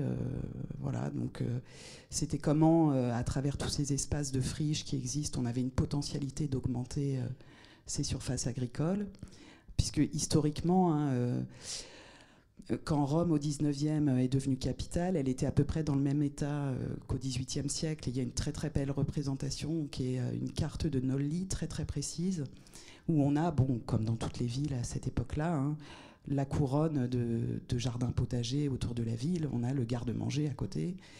Euh, sauf que cette structuration particulière à Rome de non-remplissage euh, de tous ces espaces non construits fait qu'il demeure euh, finalement sur place encore une agriculture urbaine très forte et qui est très bien adaptée dans le morcellement foncier aussi à une, agriculture de proximité, puisqu'en fait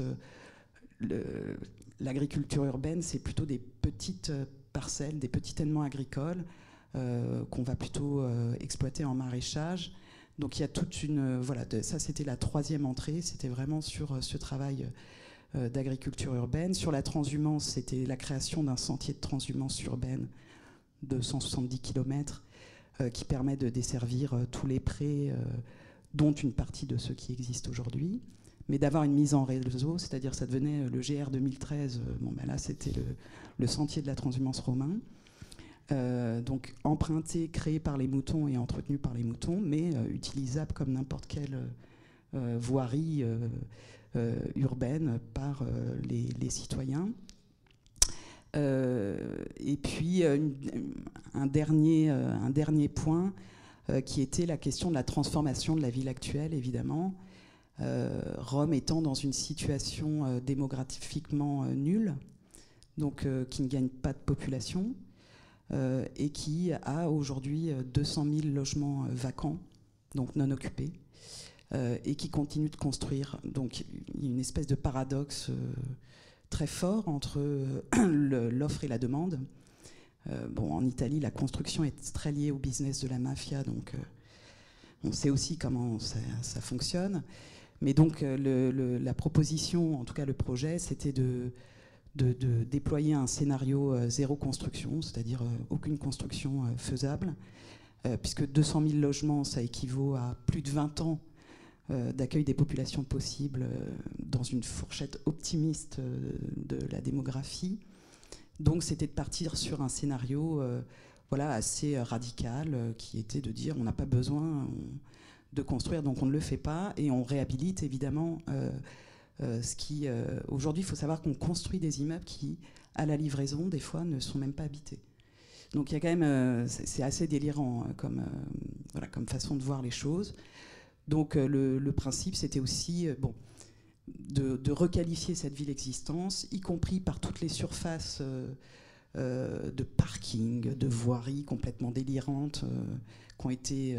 voilà, il y a il y a toujours à Rome cette espèce d'anticipation qu'on voit bien hein, dans les films. Une espèce de gigantisme de la construction. On arrive, on pose des gros machins, on fait des grosses voies, euh, et puis ça se termine pas. Donc euh, il y a des endroits complètement incongrus où on peut être sur une voirie euh, qui a été complètement enfrichée, repris par la végétation et des lampadaires en plein milieu de champ. donc il y, a toute cette voilà tout, ce paradoxe qui appelait vraiment à se dire que la ville de Rome aujourd'hui, euh, qui rencontre des grandes difficultés climatiques euh, avec euh, le réchauffement qu'on connaît, qui est une ville extrêmement polluée, avec plus de la moitié des jours, enfin de plus de 150 ou 180 jours par an de pollution extrême. Donc c'était de dire aujourd'hui il n'y a pas d'enjeu en fait sur la construction. L'enjeu c'est de c'est de travailler sur le paysage de cette ville et d'en faire une ville habitable. Voilà. Alors peut-être avant de vous passer la parole, moi j'avais envie de demander à, Alain, euh, on a bien compris là qu'on était sur une séquence historique bien particulière, de 30 à, 70, après cette, cette fenêtre, et en particulier aujourd'hui, qu'est-ce que le cinéma a continué de, de voir de la transformation de la ville euh, Il y a eu, euh, après cette période, il y a eu la comédie italienne qui a repris les mêmes thèmes, mais évidemment de façon drôle, burlesque, mais c'est les mêmes questions. C'est-à-dire que les questions n'ont pas changé entre cette époque-là et après la comédie italienne. Après le cinéma italien, vous savez, c'est quasiment arrêté. le cinéma italien était aussi puissant que le cinéma français, produisait plus de 200 films par an, et ils sont passés, quand la télévision a ouvert des centaines de chaînes en Italie. Il y avait, euh, vous pouvez voir 400 films au même moment sur la télévision. Euh, les cinémas, le cinéma s'est arrêté complètement. Il y avait des années où il y avait trois films qui étaient produits. Ils sont passés de 300 films à trois films. Et après, il y a eu une petite reprise avec Moretti, qui est un grand cinéaste romain, puisque lui, Rome, c'est, pour lui, c'est un sujet dont il est très très amoureux, y compris le Vatican, y compris tout ça. Euh, et aujourd'hui, le, centre de gravité s'est déplacé. Aujourd'hui, le cinéma italien repousse à Naples, enfin repousse dans le sud. Il y, a, des nouveaux cinéastes italiens qui arrivent, qui sont très forts, qui sont et, euh, en général ils sont du sud. Et Naples est un foyer finalement de création cinématographique euh, et c'est plus Rome. En gros, Rome. Euh, un peu perdu pied sur. Euh, voilà. Puis après, il y a eu évidemment le phénomène des séries télévision, des séries télé, comme partout. C'est-à-dire que Cinecittà a travaillé pour les séries. Et pour Netflix, et plus tellement pour, euh, pour le cinéma. Mais Netflix a produit, je crois, une série euh, sur Rome. Une, série de fiction policière sur. et qui, dont l'enjeu, je crois, en plus, c'est. le, le, le, hostie euh, il y a un projet immobilier entre, la mafia et. alors peut-être que vous avez des, questions. On a cinq, bonnes minutes encore avant la séance suivante, donc euh, n'hésitez pas.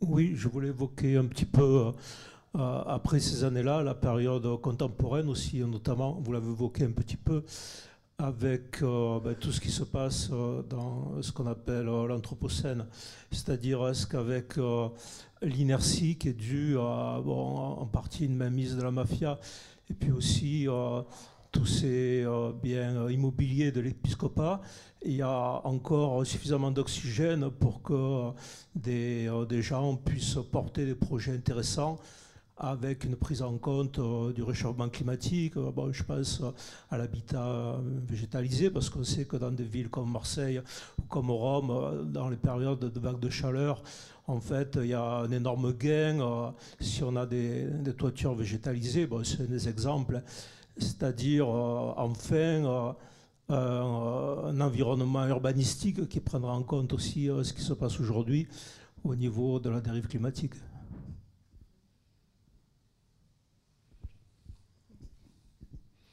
Petit mot sur. Juste, on a un très mauvais contre-exemple à, Marseille sur l'architecture italienne, puisque l'architecte qui a fait la Villa Méditerranée, qui est quand même un horrible blocos, c'est celui qui, à Milan, a fait euh, l'immeuble forêt.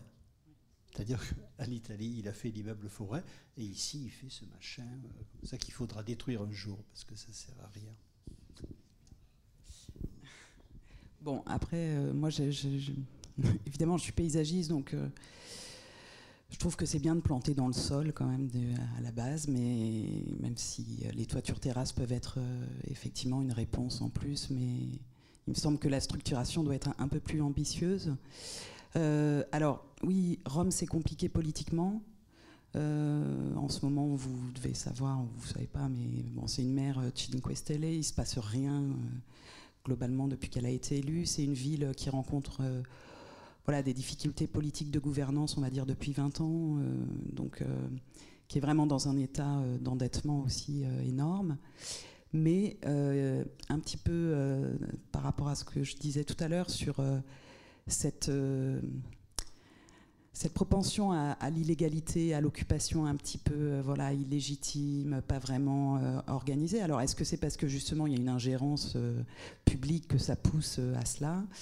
Euh, en tout cas, il y a quand même tout un tissu underground, entre guillemets, euh, de gens euh, qui, par des associations, par des collectifs, voilà, organise de fait et de façon totalement illégale, là encore, des, des, projets, y compris des occupations de lieux d'anciennes usines. Il y a quand même une vie underground culturelle et très importante et euh, qui euh, se grève depuis quelques années sur euh, ces questions-là, effectivement, de.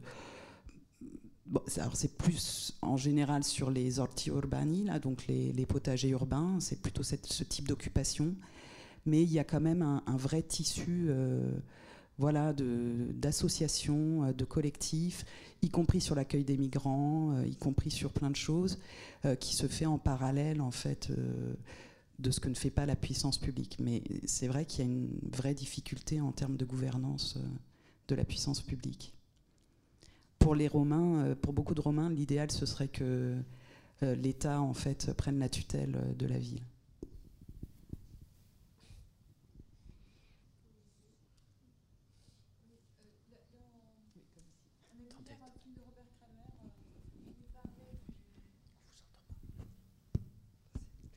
Oui, euh, euh, hier on a vu un film de Romer Kramer euh, dans le cadre du festival qui essayait de problématiser la, enfin problématiser, il faisait, son film sur la matrice à Roubaix-Tourcoing par rapport à la métropole de Lille. Et, et, moi la question que je me pose là, c'est à Rome, comme à Berlin, comme à toutes ces villes où il y a des délaissés, enfin où il y a plein d'espaces encore à construire et où il y a des gens qui, comme vous le dites, fabriquent, font des choses. Euh, euh, est-ce qu'on euh, dans, ces villes-là, est-ce qu'on n'assiste pas à, la mort du plan d'urbanisme d'État, enfin officiel en quelque sorte? Et, c'est vrai que c'est un réservoir de fiction pour le cinéma, ça, parce que surtout en Italie où il y a la mafia. Euh, mais est-ce que là, il n'y a pas, euh, à la fois pour le cinéma et à la fois pour la ville, euh, un vrai enjeu construction, quoi Enfin, je sais pas.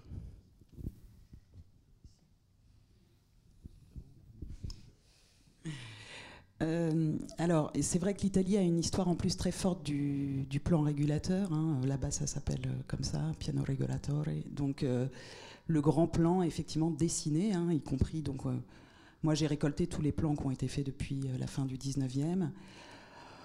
Bon, je ne vais pas vous raconter cette histoire-là, ça prendrait trop longtemps, mais euh, je pense que c'est global. moi, je pense qu'en France aussi, on est arrivé au bout de la planification urbaine telle qu'elle était faite avant, et que justement aujourd'hui, elle ne peut plus se faire de façon, on va dire, euh, technocratique euh, et venant du haut, hein, qu'elle doit pouvoir se composer autrement. C'était notamment l'objet de ma recherche. Et donc moi, je proposais dans ce grand plan aussi un système de cartographie interactive qui permettait justement à tout à chacun de devenir acteur du projet, des sites de projet repérés, cartographiés, euh, étant attribué à soit de la villégiature, soit de les points que j'ai précités. Et euh, donc c'est une carte qu'on peut consulter, qu'on on, clique sur l'espace en question et on peut se porter candidat. Donc soit une association, soit la ville, soit voilà. Donc c'était complètement l'idée de départ de la recherche. En fait, c'était moi évidemment en tant que paysagiste, je travaille que pour les collectivités publiques. Euh, l'idée c'est moi je, crois, enfin je crois que c'est important qu'on continue de, penser euh, et qu'on orchestre euh, l'espace dans lequel on vit. Et ça, ça relève du pouvoir public. Mais aujourd'hui, on ne peut plus le faire. Euh, l'aménagement, c'est devenu un espace extrêmement complexe, avec beaucoup plus d'acteurs qu'auparavant, effectivement, des collectifs, des associations, etc. Et donc, l'essoufflement de la planification, on le sait, ça fait, ça fait 20 ans que c'est à plat.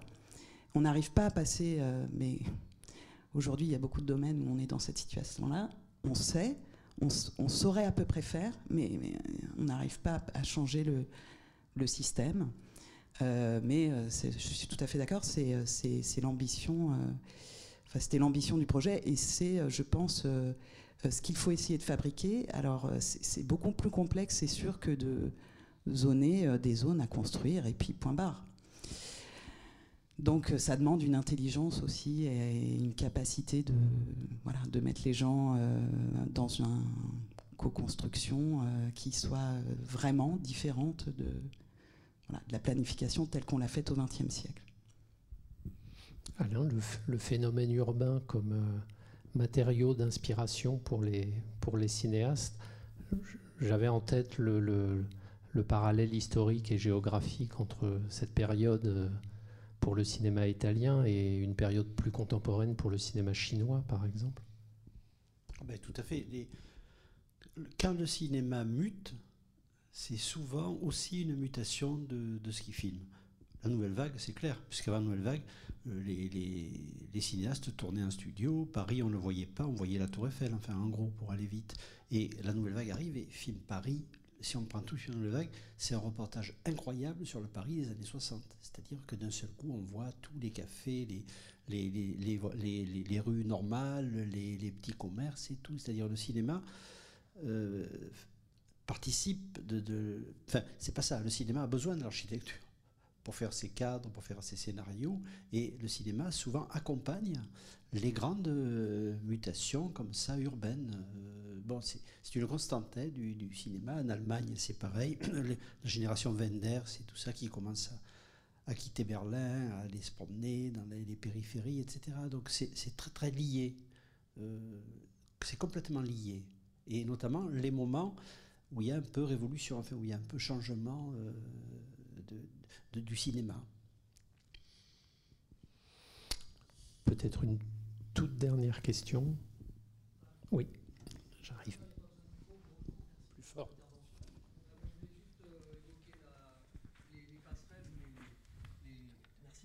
Les passerelles possibles avec Marseille, euh, voilà, on parle de Rome, on parle de. Nous sommes à Marseille. Euh, il est toujours bon de le rappeler et puis euh, de s'ancrer un peu peut-être. Et dans le cinéma euh, italien que vous décrivez, euh, des années donc 50, 60, ou, enfin à quelque chose près, euh, on sent beaucoup de choses communes avec un présent marseillais aussi. Et ça n'est pas du tout évoqué. Alors là, j'ai l'impression qu'on parle de finalement de, d'où est-ce qu'on parle quoi? Et voilà, donc c'est pour ça que je vous je vous interpelle à ce sujet. Enfin, j'aimerais bien peut-être euh, une pensée pour euh, tous ces citoyens qui attendent parfois le, métro qui ne vient pas et euh, qui sont à Marseille et qui sont aussi repoussés et qui, qui, qui, voient tout simplement un marché aux puces se plier quoi, devant, devant eux dans un bus bondé rempli de 100, 150 personnes, parfois, enfin, il n'y a pas assez de bus, plus on en rajoutera, euh, on a l'impression qu'il n'y en aura jamais assez. Et le cinéma, euh, il pourrait se passer là aussi. Euh, mais qu'en est-il quoi? Enfin, je sais pas. il, y a... quand même quelqu'un qui. C'est Guédiguian. Oui, Ce Guédiguian, lui, il pose. Il ne vient pas filmer au centre-ville de Marseille, mais il filme une civilisation alternative possible Je veux dire, euh, c'est un vrai geste, hein, le geste de Guédiguian par rapport à ça, complètement. C'est-à-dire, c'est pas juste un décor. Et parce que quand Guédiguian filme des communautés, c'est des communautés euh, qui sont comme ça un peu à la marge de Marseille, qui sont quand même à Marseille, et où il se passe des choses, du point de vue social et humain, qui ne se passeraient pas à Marseille. C'est-à-dire, lui, il a quand même construit ça dans son œuvre, vraiment. Enfin, moi, je trouve quoi, c'est un truc important pour euh, pour lui, quoi. C'est et après, bon, le, problème, c'est de trouver le, euh, une voie médiane entre Taxi et Guédiguian. C'est plus difficile. Je voudrais juste. il y a eu deux séances euh, vendredi sur Marseille qui interrogeaient les processus aussi de transformation de la ville à partir notamment de, de films qui ont été faits au printemps par des étudiants en sciences sociales venu de Caen à Marseille. Voilà, on a aussi profité du festival pour, euh, pour présenter ce travail.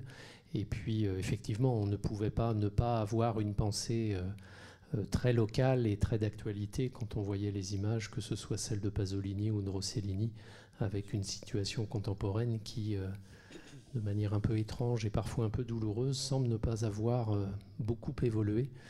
alors qu'est-ce que peut le cinéma dans ce genre de situation? Faire des films Oui, ce qui est assez semblable entre Rome, enfin si on peut dire, et Marseille, c'est que les, à Marseille, les, les émigrés, ils sont au centre-ville. Ils sont à Lyon, ils sont à 20 km. À Paris, encore un peu à Barbès, mais en gros aussi on les chasse. Tandis qu'à Marseille, c'est un cas unique. Je veux dire, à Marseille, c'est comme Rio par rapport à ça. C'est-à-dire, on traverse une rue et on est dans une population, deux populations qui n'ont rien à voir l'une avec l'autre. Donc, euh, il y a quand même des points communs par rapport à ça, moi j'ai envie de dire. Sauf qu'à Marseille, l'immigration, elle n'est pas française.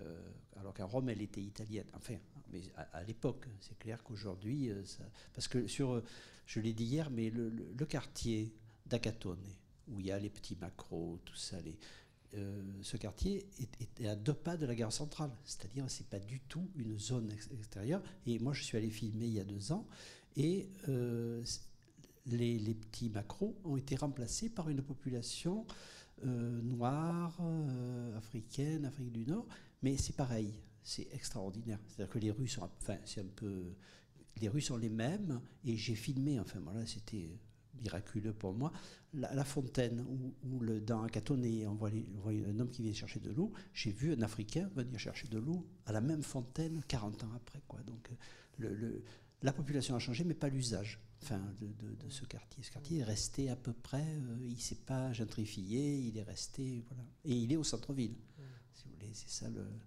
c'est ça la différence essentielle. Et Marseille est un cas de figure extraordinaire en France par rapport à ça. Hein. c'est-à-dire, euh, le pire, euh, moi j'ai vécu à Lyon, le pire est en Lyon.